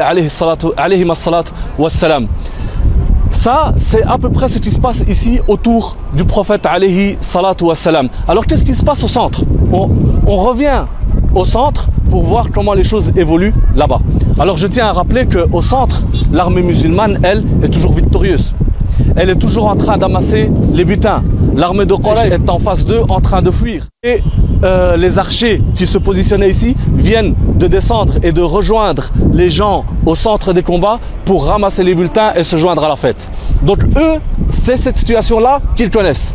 Au moment où ils découvrent qu'ils reçoivent, qu'ils reçoivent des flèches et des coups de sabre, des coups d'épée à l'arrière de l'armée. En découvrant ce changement de situation, toutes les données ont changé. Et c'est le flou le plus total, le plus complet qui va s'installer au sein de l'armée du prophète. Ils ne comprennent plus ce qui se passe. Ils n'arrivent pas à comprendre ce qui leur arrive. Des coups qui arrivent de, l'autre côté. Et Khalid ibn al-Walid, qui en arrivant justement de l'autre côté, va demander à l'armée de Quraysh, qui se trouve en face, qui est toujours en train de fuir pour le moment, de se réorganiser afin de prendre l'armée musulmane en tenaille. Ce message va avoir du mal à être entendu. Et c'est à ce moment-là que Amra bint al-Hakam, qui est du côté, qui une des femmes qui est du côté de l'armée de Quraysh, va lever et va brandir le drapeau et de, de afin que toute l'armée de Quraysh puisse comprendre que l'avantage est en leur faveur et qu'ils se réorganisent autour de leur drapeau. On se rappelle qu'Abu Sufyan nous avait dit précédemment que la victoire ou la défaite dépend des porte-drapeaux. Et là, le drapeau de Quraysh reflotte dans le ciel et l'armée de Quraysh se réorganise et se rassemble et prend littéralement l'armée du prophète en tenaille, donc ici au centre des combats. Alors il faut savoir que c'est le flou le plus complet, le plus absolu, jusqu'au point où euh, Hudayfa ibn al-Yaman, ta'ala anhu, va voir que certains musulmans vont lever leurs, leurs épées contre son propre père, Yémen. Et Hudayfa va s'écrier Yanas, Yanas, oh vous les gens, rappelez-vous, faites attention, c'est mon père, c'est un, un des nôtres, c'est un musulman. Et malgré tout, il subira euh, l'attaque et il finira par tomber euh, par terre. Hudayfa, anhu, en voyant cela, il comprend qu'il pensait que c'était un ennemi. Donc qu'est-ce qu'il va faire? Il va implorer Allah pour qu'il pardonne à ces gens-là qui ne font plus la différence entre alliés ou ennemis. Mais cela nous donne le ton, nous donne la température du niveau de déstabilisation que, que- qu'est en train de vivre l'armée du prophète alayhi. Donc c'est le flou le plus absolu. Ils sont coupés du prophète alayhi vu que l'armée de, de, est désormais entre eux et le prophète sallam. Ils n'entendent plus les ordres du prophète sallam et euh, ne savent plus ce qui leur arrive. L'armée de Quraysh les prend dans des angles différents. On se rappelle que la stratégie du prophète sallam c'était d'imposer le face-à-face et d'éviter à tout prix que l'armée de Quraysh les attaque sous des, an- sous des angles différents. Pourquoi? Parce que en supériorité numérique, évidemment, le compte est vite fait. L'armée de Quraysh tire le plus grand avantage justement de leur supériorité euh, numérique et attaque sur tous les flancs, ce qui crée évidemment le, flou le plus absolu au centre euh, des troupes. Donc, à ce moment-là, l'armée de Quraysh va également faire ce que précédemment a fait l'armée de l'islam. C'est qu'ils vont mettre l'accent sur le porte-drapeau. Ils vont se diriger vers Mus'ab ibn Umair et ils vont lui couper la main et Mus'ab ibn Umair prendra le drapeau avec son autre main. Il lui coupe la deuxième main. Mus'ab ibn Umair va prendre le drapeau avec ses avant-bras pour que le drapeau ne tombe pas et il recevra le coup fatal. Le drapeau finit par tomber et ensuite, Inch'Allah Ta'ala, ce sera Ali radiallahu anhu qui va d'un autre moyen récupérer le drapeau et le rebrandir à nouveau. Mais Mus'ab ibn Umair vient de tomber. Lorsque Mus'ab ibn Umair tombe, la personne qui tue Mus'ab ibn Umair pense avoir tué le prophète salam. Pourquoi? Parce que Mus'ab ibn Umair ressemblait au prophète alayhi salam. Il lui ressemblait. Il pensait qu'il avait tué le prophète sallam. Cette information va s'ébruiter. Elle va aller de part et d'autre des troupes. Et tout le monde va entendre que le prophète sallam est mort. Alors imaginez l'impact que cette information peut avoir sur les deux factions. Évidemment, l'armée de Quraysh, pour elle, c'est la victoire la plus absolue. Et l'armée du prophète salam est vraiment abattue et son moral est à zéro. D'ailleurs, à l'entente de l'information que le prophète sallam est mort, certains vont fuir, vont se diriger vers Uhud. D'autres vont se diriger vers Médine. Et Nabi salam continue de les appeler. Certains autres vont au centre des combats tomber par terre. L'information pour eux, elle est mortelle. Elle est plus grave que tout ce qu'ils ont pu connaître jusqu'à présent. Ils vont tomber par terre et ils ne penseront même plus à se défendre eux-mêmes. Donc imaginez que vous êtes au centre des combats, qu'il y a du sang qui gicle, des épées qui tapent dans tous les sens, des têtes peut-être qui tombent, des bras qui se coupent, et ces gens-là ne pensent même plus à se défendre. Pourquoi? Parce que l'information que le prophète sallam est mort était pour eux bien plus euh, grave et, leur faisait bien plus mal que tout le reste. Ils en ont oublié même qu'ils étaient en plein milieu des combats. Et c'est à ce moment-là que Anas ibn Nadr, radiallahu ta'ala anhu, va voir ces gens par terre et il va leur dire qu'avez-vous? Qu'avez-vous à baisser les bras? Est-ce qu'on adore le prophète salam ou on adore Allah azza wa jal? Donc il leur rappelle, il leur dit ce que Abu Bakr ta'ala dira plus tard. Il leur dit celui d'entre vous qui adore le prophète le prophète est peut-être mort, mais celui d'entre vous qui adore Allah Azza wa Jal, ada- Allah subhanahu wa ta'ala est le vivant qui ne meurt pas. Il a dit ces choses-là dans leur sens et pas dans leurs mots. Lui, il va leur dire autre chose, mais qui prend le même sens. On comprend que Ibn Nadr radiallahu ta'ala anhu est exactement dans le même état d'esprit que Abu Bakr radiallahu ta'ala anhu au moment de la mort du prophète sallam. Anas ibn Nadr leur dit, si Nabi sallam est mort, eh ben levez-vous et combattez pour la cause pour laquelle le prophète sallam est mort. C'est ça le message, c'est ça l'objectif. L'objectif c'est l'islam, l'objectif c'est la foi, l'objectif c'est notre relation avec Rabbil Alamin. Que le Nabi soit vivant ou que le Nabi soit mort, dans les deux cas, Allah Azza wa Jal reste vivant. En faisant cela, il insuffle de l'espoir dans l'armée du prophète salam et Anas ibn Nadr va se lancer littéralement dans le, centre des combats, il va se lancer vers l'armée de Quraysh et il finira par tomber en martyr ce jour-là. D'ailleurs, personne ne le reconnaîtra. Si ce n'est sa sœur, elle va le reconnaître à ses, à, ses doigts, parce qu'il avait des doigts d'une forme particulière. Amma le reste, quant au reste de son corps, il était impossible de reconnaître Anas ibn Nadr. Ils disent qu'ils ont trouvé sur lui plus de 80 coups d'épée, de lance, etc., etc. Donc, malgré tout, Anas ibn Nadr repousse et rebooste l'armée du prophète qui retrouve goût au combat, qui reprend les armes et qui combat tel qu'elle peut. Entre-temps, entre-temps, l'armée du prophète fait son petit chemin et arrive et arrive au centre des combats. Les musulmans finissent par entendre à nouveau que le prophète wassalam, leur demande de se, réorganiser vers lui. Et donc, le prophète s'il demande cela, c'est qu'il est encore vivant. Donc, l'espoir est encore plus fort. Et l'armée du prophète commence à s'acharner au combat et à revenir ici derrière pour se joindre au prophète. Les premiers retours commencent à se faire. Parmi les premiers retours, il y a Abu Bakr radiallahu ta'ala anhu, il y a Omar, il y a Abu Ubaid ibn al-Jarrah. Et Abu Bakr radiallahu ta'ala anhu voit cet homme qui est en train de faire beaucoup d'efforts, qui se qui couvre le prophète qui joue au bouclier humain autour du prophète. Il voit cet homme et il dit Kun Talha, j'espère que c'est Talha. Et fi'lan, en arrivant, il se rend compte que c'est Talha ibn Ubaidillah ta'ala anhu. L'armée commence à se, restru- se restructurer autour du prophète et elle forme un noyau autour du prophète. Évidemment, ils font tout pour préserver le prophète des attaques de Quraysh.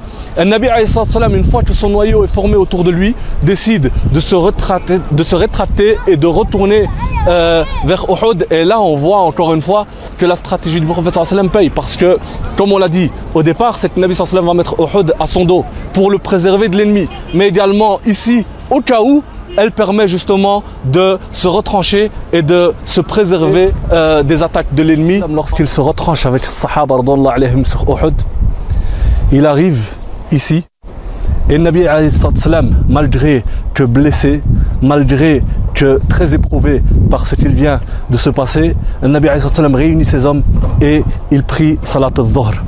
Ensuite, le Nabi lorsqu'il est ici avec ses hommes, il y a Abu Sufyan qui arrive. Abu Sufyan et qui va d'en bas s'écrier. Par trois fois, il va demander Est-ce que Mohammed est parmi vous? Est-ce que Ibn Abi Quhafa, yani Abu Bakr, est parmi vous Est-ce que Omar est parmi vous Et Nabi wassalam leur demandera de se taire? Ne répondez pas. Ensuite, Abu Sufyan est tout fier, tout heureux, s'enorgueillit et dit Cela, on s'en est débarrassé. Malgré tout, il repose la question une deuxième et une troisième fois. Et Omar ta'ala anhu avait du mal à se retenir. Et à chaque fois, il demande au prophète Ya Rasulallah, laisse-moi lui répondre. Et le Nabi lui dit non, vous répondez pas. Jusqu'à la troisième fois, la troisième fois, le Nabi donne l'autorisation à Omar de répondre. Et Omar de suite s'écrie, sache que Allah azza wa jal a laissé ceux que tu voulais voir disparaître. Et à ce moment-là, s'enclenche et démarre une discussion entre Abu Sufyan et Omar. Abu Sufyan à ce moment-là va s'écrier et va dire Sachez qu'il y a parmi vos morts que vous, avez laissés, sur le site de la bataille, il y a parmi vos morts des gens qui ont été mutilés. Sachez que je ne l'ai pas ordonné, mais sachez également que cela ne me dérange pas du tout. Ensuite, il dit Hubal, grandeur à Hubal, qui était leur divinité. Et le Nabi wassalam, dit Ne le répondez-vous pas? Et il dit Rien Rasulallah, comment lui répondre? Il dit Le Nabi wassalam, dites Allahu wa ajal, Allah est plus grand, il est le majestueux, subhanahu wa ta'ala. Ensuite, Abu Sufyan reprend et il dit Al-Uzza wa Uzza. C'est-à-dire, Al-Uzza, leur divinité, est de notre côté et vous en êtes privés. Le Nabi dit Ne, répo- ne répondez-vous pas Et Sahaba dire Comment répondre, Ya Rasulallah? Il dit alayhi wassalam, Dites Allahu Allah est notre protecteur, Allah est notre allié, alors que vous en êtes privés. Allahu Mawlana wa la Mawla lakum. Ensuite, à la troisième fois, il dira euh, Yawmun biyawm, jour pour jour.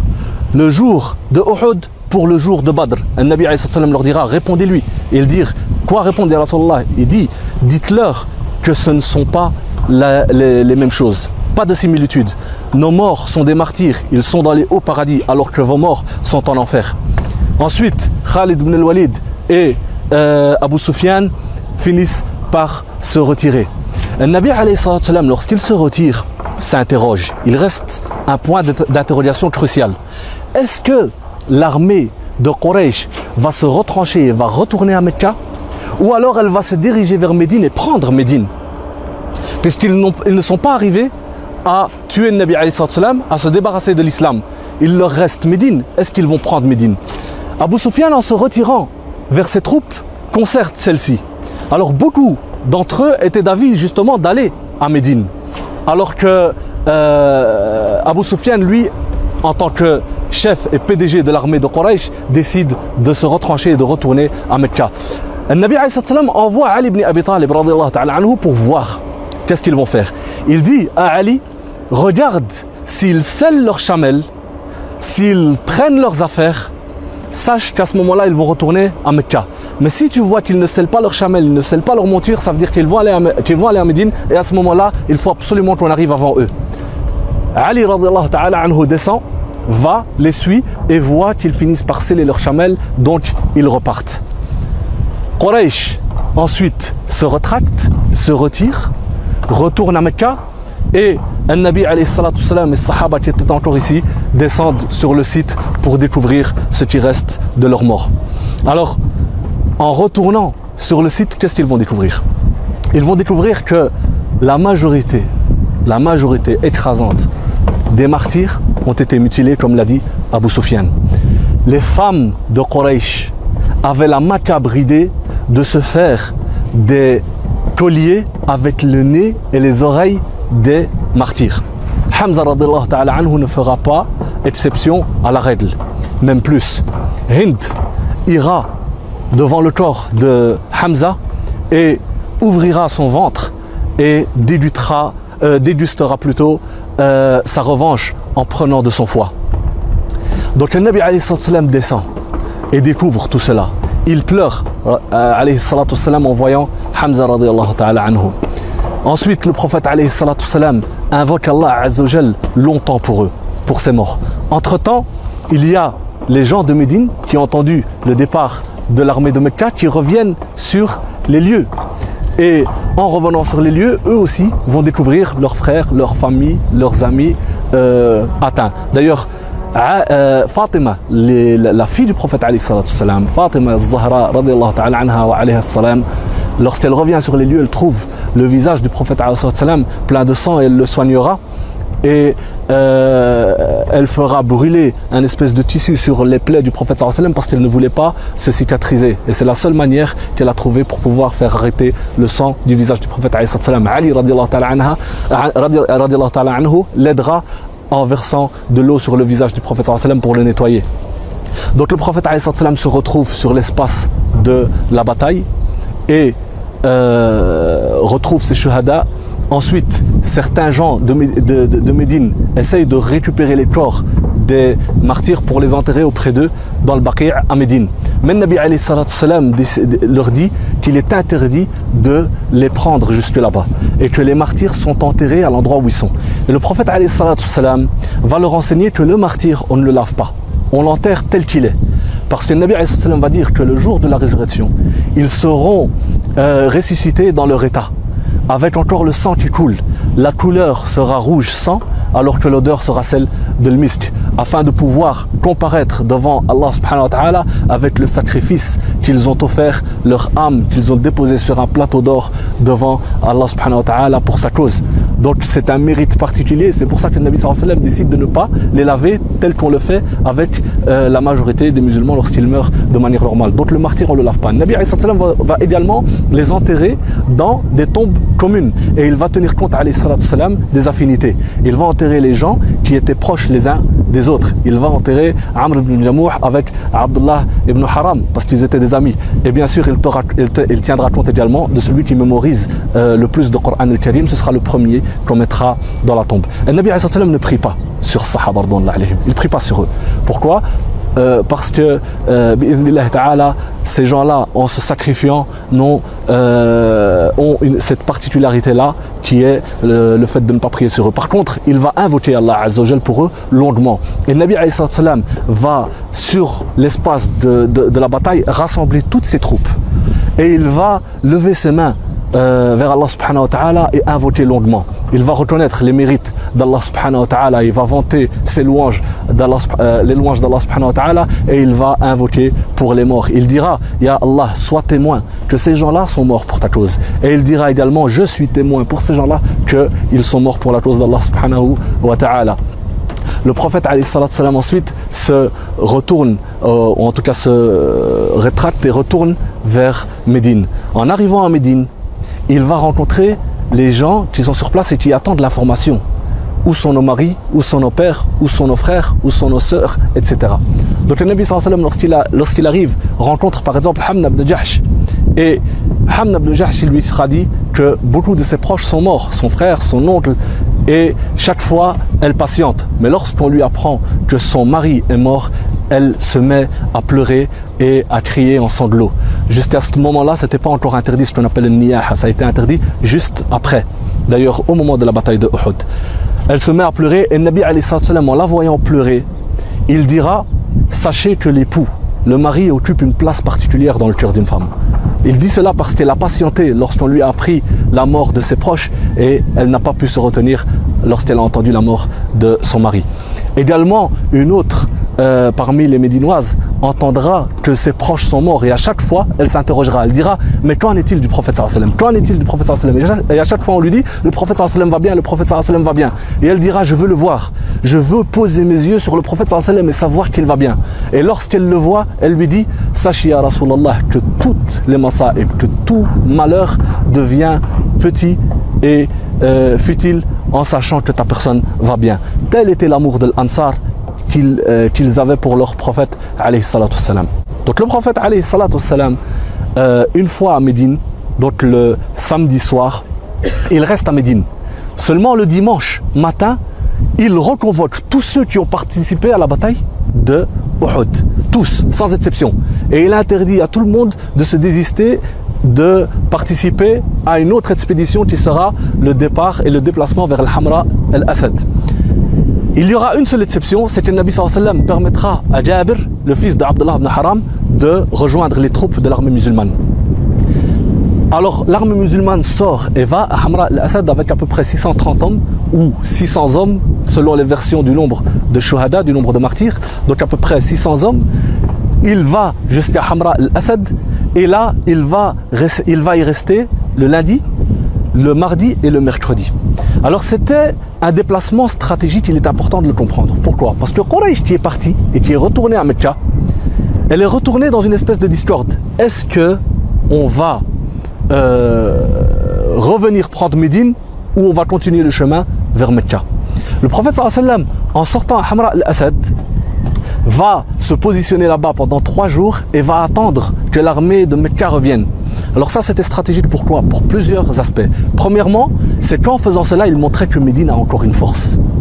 Et de facto, il faisait taire tous ceux qui auraient l'intention de comploter contre Médine, que ce soit les ennemis internes tels que euh, les munafiqoun, les, hypocrites de Médine, ou même certaines tribus juives qui voulaient comploter contre le Nabi salam, qui vivaient à l'intérieur de Médine, ou même les Arabes et les tribus arabes qui étaient aux alentours de la ville de Médine et qui auraient pu comploter justement pour venir attaquer Médine. Ça, c'est les aspects pour lesquels le Nabi sallam est parti à Hamra al-Assad. Mais également pour dissuader Quraysh de revenir. Parce que Quraysh est tout à fait consciente qu'elle a failli tout perdre dans cette maraka et qu'elle s'en sort à peine la tête levée. En revenant, il y a encore une armée qui est encore capable de combattre. Et se frotter à eux, ils savent que ça peut les mener à la défaite. Donc l'hésitation qu'ils avaient à partir du moment où ils, étaient ici en partant jusqu'au moment où l'armée du prophète sallam se retrouve à Hamra al-Assad va s'arrêter complètement lorsque Quraysh va entendre que le Nabi sallam est sorti euh, pour les combattre. Donc à ce moment-là, ils vont plus hésiter et ils vont continuer leur route vers euh, Mecca. Donc Hamra al-Assad est importante. Pourquoi? Parce que c'est vraiment la suite de Quraysh. Et c'est le, message voulu par le Nabi sallam lorsqu'il a interdit à toute personne qui n'a pas participé à la bataille de Uhud de sortir à Hamra al-Assad. C'est parce que vraiment c'est la suite. Jusqu'à présent, la guerre n'est pas terminée. Elle se termine à Hamra al-Assad. Et justement ça, ça va nous permettre de nous poser la question, est-ce que la bataille de Uhud était une défaite ou une victoire? Et pour qui? En ce moment sur Jabal al-Romain. Alors ce que j'aimerais souligner, c'est que monter sur Jabal al-Romain ne fait pas partie des actes adoratoires. Alors si nous nous sommes montés ici, c'est pour pouvoir avoir une vue sur le cimetière des Shuhada qui se trouve ici sur ma droite.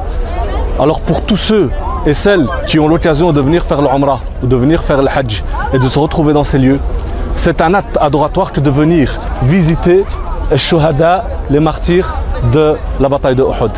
Car comme on a vu, ces gens-là ont sacrifié leur vie pour que nous, aujourd'hui, puissions dire La ilaha illallah Muhammad Rasulullah. Donc ils ont un droit par rapport à nous. On vient ici parce que le Nabi nous l'a enseigné et on vient ici pour reconnaître le, mérite que ces gens-là ont sur nos vies. Parce que grâce à eux, grâce à leurs efforts, grâce à leurs sacrifices, l'islam a pu nous parvenir jusqu'à de nos jours. Donc lorsqu'on vient ici, c'est vraiment pour invoquer Allah Azzawajal pour eux.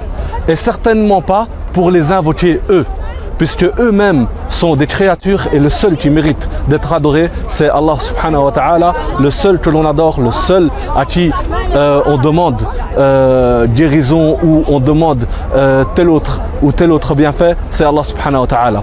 Donc lorsqu'on vient ici, on, vient réellement pour invoquer Allah pour eux et on vient et on se montre reconnaissant. Alors la dua qui est à dire elle est inscrite sur les panneaux bleus pour ceux qui ne, la connaissent pas par cœur. Et on leur dit Assalamu alaikum ahl diyar min al-mu'minin wal muslimin wa inna insha'Allah bikum lahiqun. Nas'alullah lana wa al-afiyah. Ce qui veut dire euh, de manière générale, c'est qu'on leur passe le salam aux gens qui demeurent dans ce lieu parmi euh, les croyants et on implore Allah Azzawajal qu'il leur fasse miséricorde car bientôt on sera auprès d'eux, Inch'Allah Ta'ala. Et c'est de la sorte que nous passons, Inch'Allah Ta'ala, à la troisième partie.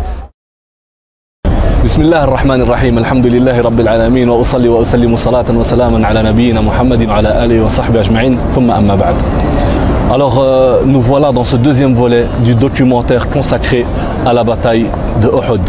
Je me positionne en ce moment dans un des lieux les plus sacrés de l'islam. Je suis sur l'enceinte de la mosquée du prophète salam, à Médine et plus précisément du côté nord. Pourquoi est-ce qu'on s'est positionné ici? Parce que c'est d'ici que les troupes de l'armée du prophète salam, vont sortir et vont se diriger vers Uhud qui est là-bas au loin en face de moi. Alors je rappelle que nous sommes le vendredi, le 6 ou le 14 selon les versions, du mois de Shawwal de la troisième année de l'Égypte. Le Nabi a fait son sermon du vendredi et ensuite il a concerté ses compagnons ta'ala anhum et par la suite ils ont prié l'Asr avant de se réunir ici pour se diriger vers Uhud. Et c'est d'ici que notre voyage dans le temps va commencer. C'est d'ici qu'on va se plonger dans l'histoire. Et Inch'Allah Ta'ala, dès à présent, on va se diriger vers Sahat al-Shaykhain, qui est un espace entre Médine et Uhud, dans lequel les troupes de l'armée musulmane vont s'arrêter. Et Inch'Allah Ta'ala, sans plus attendre, on se dirige vers Sahat al-Shaykhain. Nous arrivons sur Sahat al-Shaykhain. On peut voir que c'est un espace qui se situe entre Al-Masjid al-Nabawi, donc Médine, au temps du prophète qu'on peut apercevoir à l'arrière de l'image, et Uhud. Sahat al-Shaykhain est cet espace entre Médine et Uhud. C'est ici que le Nabi va s'arrêter avec les Sahaba pour, Inch'Allah ta'ala, se préparer à la rencontre qui va se dérouler le lendemain. Donc le Nabi alayhi est sorti après avoir prié Salat al-Asr et c'est ici que Nabi va décider de passer la nuit et c'est également ici que va se dérouler un fait majeur. Nous avons changé de plan. Uhud est derrière moi alors que Médine est en face de moi. Le fait majeur duquel je vous parlais est le retour des hypocrites. C'est d'ici que Abdullah ibn Ubay ibn Saloul va décider de quitter les rangs du prophète et de retourner à Médine. Il repart mais il ne repart pas tout seul. Il y a 300 hommes qui le suivent. Voilà que l'armée du prophète qui était constituée jusque-là de 1000 hommes se retrouve à 700. Alors il était très très vicieux de la part de Abdullah ibn Ubay ibn Saloul de se comporter de la sorte. Puisqu'il a voulu de cette manière-là déstabiliser le rang du prophète et faire en sorte que ceux-ci se divisent et qu'ils n'aillent pas au combat. D'ailleurs, il y a deux factions parmi les Médinois qui ont failli retourner avec lui à Médine. Et ces deux factions sont la tribu de Bani al ainsi que la tribu de Bani Salima. Les deux tribus qu'on avait situées dans le plan durant la première partie de ce documentaire. Alors ces deux tribus ont failli retourner si ce n'est qu'Allah Azzawajal les a raffermis et a fait en sorte qu'ils qu'ils sont restés fermes dans leur engagement et qu'ils sont restés auprès du prophète wassalam. Lorsque les hypocrites repartent, il y a Abdullah ibn Haram qui les suit et qui leur dit comment pouvez-vous cheater le prophète en de telles occasions? Comment pouvez-vous délaisser les vôtres et retourner alors que le combat est proche? Ceux-ci disent il n'y aura pas de combat et ils essayent de trouver des excuses pour repartir. Mais voilà que la technique d'Al- d'Abdullah ibn Ubay ibn Saloul a failli fonctionner. D'ailleurs, Allah Azzawajal relate ces faits lorsqu'il dit وَإِذْ هَمَّتْ طَائِفَتَانِ مِنْكُمْ أَن تَفْشَلَا وَاللَّهُ وَلِيُّهُمَا وَعَلَى اللَّهِ فَلْيَتَوَكَّلِ الْمُؤْمِنُونَ Allah Azzawajal parle de ces deux factions qui ont failli se retirer. Et Jabir ibn Abdullah, radiyallahu ta'ala anhu, lorsqu'il parle de ce verset, il dit Je n'ai jamais souhaité que ce verset ne soit pas révélé. Parce que lui fait partie de Bani Salima. Donc ce verset parle de lui et de sa tribu. Et ce verset, si l'on fait attention, est introduit par une réprimande parce qu'ils ont failli quitter l'armée du prophète mais il est conclu par des éloges, puisqu'Allah Azzawajal dit Wallahu waliyuhuma, c'est qu'Allah Azzawajal est l'allié de ces deux tribus. Si tel est le cas de ceux qui ont failli retourner avec les hypocrites, que dire du reste de l'armée qui est resté ferme dans son engagement et qui est resté ferme dans ses positions afin de rester autour du prophète et d'aller à l'ennemi pour combattre. Cela nous donne le ton. Il est très très important de comprendre cela parce que tout ce qui va se dérouler par la suite doit être compris à la lumière de cet événement. C'est que l'armée qui va aller L'armée du prophète sallam qui va aller combattre Quraysh part avec la force de la foi. Et ça, c'est indiscutable. Alors, un Nabi salam, au petit matin, prépare ses troupes et veut aller à l'ennemi qui se trouve déjà, lui, sur les lieux, à Uhud. Mais il reste un obstacle qu'il va falloir franchir. C'est que, étant donné que Quraysh sont déjà sur le site et que Nabi va vouloir mettre en œuvre sa stratégie de guerre, qui se résumera au fait de forcer le face-à-face tel qu'on va le voir dans ce qui va suivre. Pour pouvoir arriver à mettre en place cette stratégie de, gu- de guerre, il va falloir impérativement qu'il se positionne tel qu'il le conçoit. Mais en arrivant de face, il risque d'attirer l'attention de Quraysh et les combats risquent d'avoir lieu et Nabi salatu wassalam ne pourra pas mettre en œuvre sa stratégie. Donc il va, il va falloir tromper la vigilance de Quraysh et pour ce faire, il va faire appel à Abu Khaythama al-Harisi qui fait partie de la tribu de Bani al-Harisa. Nous sommes sur leur terre en ce moment et Bani al-Harisa, c'est ceux qui occupent l'espace entre ici et Uhud du côté est. Donc, Abu al-Haritha va avoir la mission de faire passer les troupes du prophète wassalam les palmeraies de son territoire. On sait, on sait que lorsqu'une armée entre dans un palmeret, il risque de perdre tout sens d'orientation et on a vu que c'était la cause pour laquelle Quraysh n'a pas attaqué par le sud de Médine. Donc Nabi fait appel à Abu al-Khaythama qui le fait passer par les, les palmeraies et voilà que Nabi salatu wassalam va arriver sur le site ayant trompé la, vigi- la vigilance de Quraysh. Il va pouvoir se, posi- se positionner comme il le conçoit. Et sans plus attendre nous allons nous diriger sur le site même de Houd et on va pouvoir observer le rapport qu'il y a entre le positionnement et la stratégie du prophète alayhi salatu wassalam. Voici un gros plan sur Sahat al-Sheikhain et c'est de là que le Nabi va se diriger vers Uhud. Donc il passe par les palmeraies de Bani al-Haritha afin de tromper la vigilance de Quraysh. Le Nabi va venir se positionner et mettre Uhud dans son dos. Cela afin de pouvoir mettre en œuvre sa stratégie de guerre. Alors, la stratégie de guerre du prophète wassalam est très très claire dès le départ, limpide et on verra très très efficace. Puisque Nabi alayhi salatu wassalam veut forcer le combat de face à face. Il sait qu'il est en sous-nombre et la seule solution de pouvoir gérer les hostilités, c'est de forcer l'ennemi à la rencontre de face à face. Et ici, nous sommes sur les lieux, nous allons pouvoir, Inch'Allah Ta'ala, observer ce rapport entre le positionnement et la stratégie du prophète wassalam. Je suis en ce moment sur Jabal al-Ainain, qui est le mont des archers, comme on va le voir, Inch'Allah Ta'ala, dans ce qui va suivre. Nabi wassalam vient de passer par les palmeraies et vient se positionner à peu près de ce côté-ci. Il place Uhud à son dos. En mettant Uhud à son dos, voilà que le prophète salam sécurise ses arrières, mais pas seulement. Cette position-là va lui permettre de conforter également et de sécuriser tout le flanc droit. Donc voilà que le Nabi salam fait d'une pierre deux coups. Il est protégé à l'arrière et il est protégé sur tout le flanc droit. Reste un côté à protéger et c'est celui sur lequel je suis positionné en ce moment. C'est Jabal al-Ainain. Donc qui se trouve à la gauche du quartier général du prophète salam. Le prophète salam décide de positionner ici et de poster 50 archers qui auront la mission justement de sécuriser le flanc gauche. Ce qui va permettre au prophète salam de dessiner un demi-cercle. Uhud à dos et sur le flanc droit et Jabal al-Ainain sur le flanc gauche. Le demi-cercle est tracé. L'armée de Quraysh ne pourra qu'attaquer le prophète sallam de face. Voilà que les combats auront lieu entre Jabal al-Ainain et le mont de Uhud qu'on peut voir là-bas. Alors comment est-ce que chaque armée va se positionner, se structurer et se motiver? C'est ce qu'on va, ce va voir Ta'ala dans la suite de reportage. Nous sommes ici du côté de l'armée de Quraysh. C'est par ici qu'elle est dispersée de ci et de là. Et on peut voir le Jabal al-Roma ainsi que Uhud et l'armée du prophète sallam qui se dresse devant eux. Eux sont sur les lieux depuis mercredi. Donc ils, y sont restés mercredi, jeudi, vendredi et aujourd'hui, le samedi, c'est le jour de la bataille. Alors comment est-ce que l'armée de Quraysh va se structurer? À la tête, il y a Abu Sufyan, le PDG de l'armée de Quraysh, qui lui va subdiviser ses troupes en trois.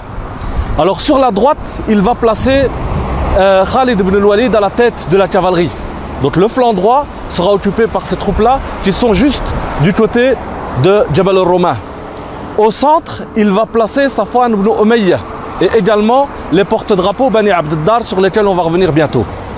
Sur le flanc gauche, donc du côté de l'armée, euh, du côté de la montagne de Uhud, il va placer Ikrima ibn Abi Jahl et avec lui il y aura quelques chevaux. Ça c'est au niveau de la disposition. Derrière ces troupes, il va placer le rang des femmes qui étaient venues également pour supporter les troupes et Inch'Allah Ta'ala on reviendra également sur le rôle des femmes. Ça, c'est au niveau de la structure. Alors comment est-ce qu'il va faire pour motiver ses troupes, pour encourager ses troupes? Alors Abu Sufyan va utiliser et va jouer sur trois cordes sensibles. Qu'est-ce qu'il va faire? Il va d'abord se diriger vers ses porte-drapeaux, vers Bani Abdeddar. Et il va leur dire, Ya Bani Abdeddar, vous aviez la mission et vous avez la mission de porter le drapeau. Parce que Quraysh était ainsi constitué. Chaque tribu, parmi les tribus de Quraysh, avait un rôle à jouer au sein de leur euh, appartenance générale de Quraysh.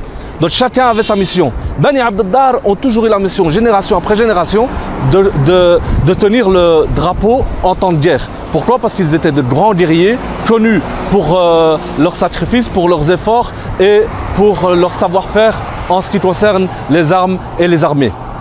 Donc Bani Abdeddar, eux qui ont ce drapeau depuis des générations, Abu Sufyan va venir chez eux et va leur dire Ya Bani Abdeddar, vous aviez le drapeau le jour de Badr. Et vous savez ce qui nous est arrivé ce jour-là. Vous savez également que les porte-drapeaux sont au cœur de la victoire ou de la défaite. D'après vos efforts, d'après votre façon de combattre, il y aura victoire ou défaite. Si le drapeau tombe, c'est toute l'armée qui tombe. Et si le drapeau reste bien en l'air, à ce moment-là, les troupes seront capables de faire face à l'ennemi et l'organisation autour du drapeau se fera du mieux que ce soit. Donc en faisant cela, qu'est-ce qu'il va rajouter de plus à ce qui était connu à l'époque? C'est que Abu Sufyan va leur dire soit vous êtes à la hauteur de prendre ce drapeau, ou alors laissez-le nous et on le mettra entre les mains de ceux qui sont capables de le, faire, entre des mains dignes.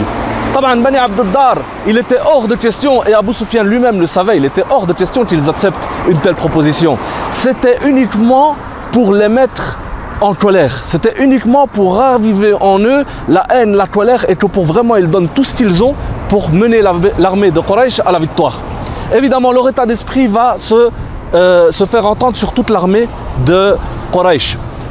Également, qu'est-ce qu'il va faire Abu Sufyan C'est qu'il va faire intervenir les femmes qui, elles, étaient positionnées derrière. Il va les faire intervenir en leur rappelant, en rappelant aux troupes de Quraysh que la noblesse de Quraysh, que les femmes, que l'honneur de Quraysh est présente parmi eux. dont elles vont se manifester, mais elles vont également chanter les louanges des morts, des défunts de la bataille de Badr au rythme des tambours. Ça, ça va leur rappeler Badr, ça va réanimer l'esprit de vengeance dans les troupes de l'armée de Quraysh qui est une force pour eux, comme on l'a dit dans la première partie de ce documentaire. Abu Sufyan va utiliser un troisième moyen pour concrétiser sa victoire. C'est qu'il va, contacter l'armée du prophète. Il va leur envoyer un homme et un courrier. Alors il envoie Abu Amr al-Rahib qui était un des Haus, un des notables de Médine. Et il envoie cet homme-là qui pensait qu'en tant que notable de Médine, il va pouvoir rallier à sa cause certains euh, Médinois. Donc il arrive, Abu Amr, et il dit aux Médinois, rappelez-vous que je suis parmi vous, et il essaye de les rallier à sa cause et de, euh, les faire se détourner du prophète et de l'armée du prophète. La deuxième chose qu'il va faire Abu Sufyan, c'est qu'il va envoyer donc ce courrier dans lequel il va s'adresser à tous les Médinois à toutes les tribus confondues de Médine. Il va leur dire quoi? Il va leur dire Sachez que cette guerre est entre nous et nous. Entre nous, les gens de, la Mecque et les gens de la Mecque. Le prophète est un Mecquois, c'est un Qurashite. Donc cette guerre nous regarde, c'est une guerre interne. Retirez-vous et sachez qu'on n'a aucune intention de prendre Médine et on n'a aucune intention de vous faire du mal. La seule chose que l'on veut, c'est nous arranger entre nous, donc laisser entre nous et le prophète sallam, lui il veut quoi? Il veut faire comme on fait précédemment les munafiqin, il veut faire euh, diviser l'armée musulmane pour pouvoir tout simplement cueillir le prophète sallam. Mais voilà, dans les deux cas, il se heurte à une armée qui a douté à l'amour d'Allah Azzawajal, qui a goûté à l'amour de son prophète sallam, qui a goûté à l'amour de l'islam.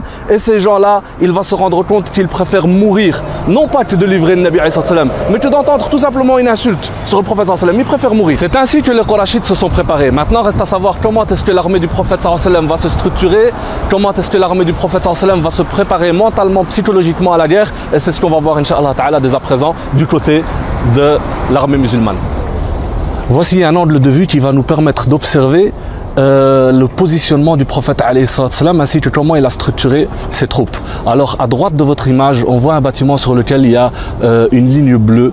En fait ça, c'est le flanc droit de l'armée du prophète Au centre de son armée, qui est le tronçon le plus important, le tronçon principal, ce qu'appelait l'arabe le qalb, le qalb de l'armée, le cœur de l'armée, il va euh, se il va être à peu près juste derrière euh, le maqbara, donc le cimetière qu'on peut voir ici au centre de l'image.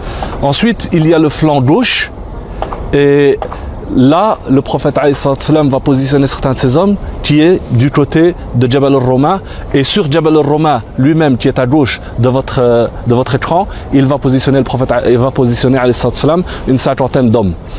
Lui, va être derrière ses troupes d'où il va superviser le Ma'araka et il va donner ses ordres pour mener ses troupes à la victoire. Donc sur le flanc droit, le prophète va positionner Al-Miqdad ibn al-Aswad qui lui donc va être du côté de Jabal Uhud et qui va avoir en face de lui Ikrima ibn Abi comme on l'a vu. Au centre, le prophète salam, va positionner Hamza ta'ala anhu et il mettra également le porte-drapeau principal qui est Mus'ab ibn Umair ta'ala anhu. Sur le flanc gauche, le prophète salam, va positionner Al-Mundir ibn Amr ta'ala anhu qui lui aura en face de lui euh, Khalid ibn al-Walid à la tête de la cavalerie. Ensuite, sur Jabal al-Ruma même, il va positionner donc ses hommes à, leur tête. Euh, à leur tête, il va positionner Abdullah euh, ibn. Le prophète salam, est tout à fait conscient dès le départ que son talon d'Achille, c'est ce Jabal, Jabal al-Ruma. Donc il va y placer 50 archers et il va leur donner un ordre clair et limpide en s'adressant tout d'abord à l'ensemble des archers et ensuite à celui qu'il va placer à leur tête qui est Abdullah ibn Jubair. Il va s'adresser à l'ensemble des archers en leur disant vous avez la mission de rester sur ce mont et sous aucun prétexte vous ne descendez. Il va leur dire si vous voyez les charognards venir dépecer nos corps, vous restez à votre place jusqu'à ce que vous en recevez l'ordre formel de ma part. Également, si vous nous voyez vainqueurs, vous restez et vous tenez place sur ce mont sans ne jamais descendre jusqu'à ce que vous en receviez l'ordre formel de ma part. Donc un ordre clair et limpide. Le Nabi va ensuite parler avec Abdullah ibn Jubayr. Il va lui adresser un ordre devant l'ensemble des archers. Il ne va pas lui parler à huis clos. Et il va lui dire, couvre nos arrières, préserve-nous de la cavalerie, qui elle est de son côté, n'oublions pas. Et le prophète va lui dire, à la moindre tentative de leur part, à la moindre charge de leur part, fais descendre sur eux une pluie, une averse de flèches. Ensuite, il lui dit, ne sois pas à l'origine de notre défaite. Des ordres clairs, translucides, limpides. Le Nabi salam est conscient dès le départ que cet endroit peut être la cause de la défaite. Donc il lui dit, ne sois pas la porte ouverte à l'ennemi et ne sois pas à l'origine de notre défaite. Reste à savoir comment est-ce que le Nabi va faire pour motiver ses troupes. Alors le Nabi n'avait pas à leur offrir de grandes maisons, de grandes villas, des belles voitures luxueuses. Là, le Nabi son message a toujours été clair. Le bas monde, c'est une étape intermédiaire, c'est un lieu de passage, c'est un voyage, pas plus. Par contre, le Nabi leur rappelle la promesse divine, celle du paradis. Il leur rappelle qu'ils sont là pour honorer leurs engagements. Il leur rappelle qu'aujourd'hui la sincérité est mise à l'épreuve. Il leur rappelle qu'aujourd'hui il y a des gens qui vont sentir et presque déjà goûter aux délices du paradis. Le prophète met cette ambiance de se rappeler l'au-delà. Également, le prophète va brandir son épée. Donc il sort son épée et il dit lequel d'entre vous est capable de prendre cette épée et de l'honorer? Alors beaucoup de sahaba vont dire moi, moi, ya Rasulallah, jusqu'à ce que Abu Dujana va faire quoi? Il va venir au prophète et il va lui dire Ya Rasulallah, mais comment honorer ton épée? Donc il pose cette question cruciale que le Nabi apparemment attendait. Et il dit sallam, honorer cette épée, c'est la brandir et ne pas la délaisser, ne pas l'abaisser jusqu'à ce que l'ennemi lui-même plie. Abu Dujana dit Ya Rasulallah, elle est pour moi je vais m'en occuper, je vais l'honorer et je m'engage à prendre cette épée à juste titre. Abu Dujana, dès qu'il prend l'épée, qu'est-ce qu'il fait? Il sort son turban rouge et il se le place autour de la tête. Donc en faisant cela, Al-Ansar ta'ala anhum voit ce rajoul, voit cet homme placé sur ta tête, ce turban rouge, et qu'est-ce qu'il se passe? Il se passe que tout le monde comprend à l'instant que Abu Dujana a décidé de, ne pas rentrer chez lui ce soir. Abu Dujana ne reverra pas sa femme, ne reverra pas ses enfants ce soir. Abu Dujana a divorcé le bas monde. Abu Dujana est en train de mettre en atmosphère générale dans toute l'armée musulmane l'esprit du sacrifice, l'esprit du martyr, l'esprit du djihad. Abu Dujana, en faisant cela après, il se balade dans les troupes ou entre les troupes de l'armée musulmane et il se pavane, il gonfle le torse et Nabi salam en le voyant, il dit voilà une position, voilà une stature, voilà une démarche qu'Allah n'aime pas, qu'Allah déteste en dehors de ce contexte-ci. Pourquoi? Parce que justement Abu Dujana, gonflé à bloc, va faire en sorte qu'il va étaler son état d'esprit sur toute l'armée musulmane et voilà que toute l'armée musulmane est moralement prête à passer aux hostilités. Donc voilà comment est-ce que les deux armées se préparent, que ce soit au niveau de la structure ou au niveau de l'esprit mental. Et dès à présent, on va passer au début des rencontres qui vont commencer, Inch'Allah par certains duels.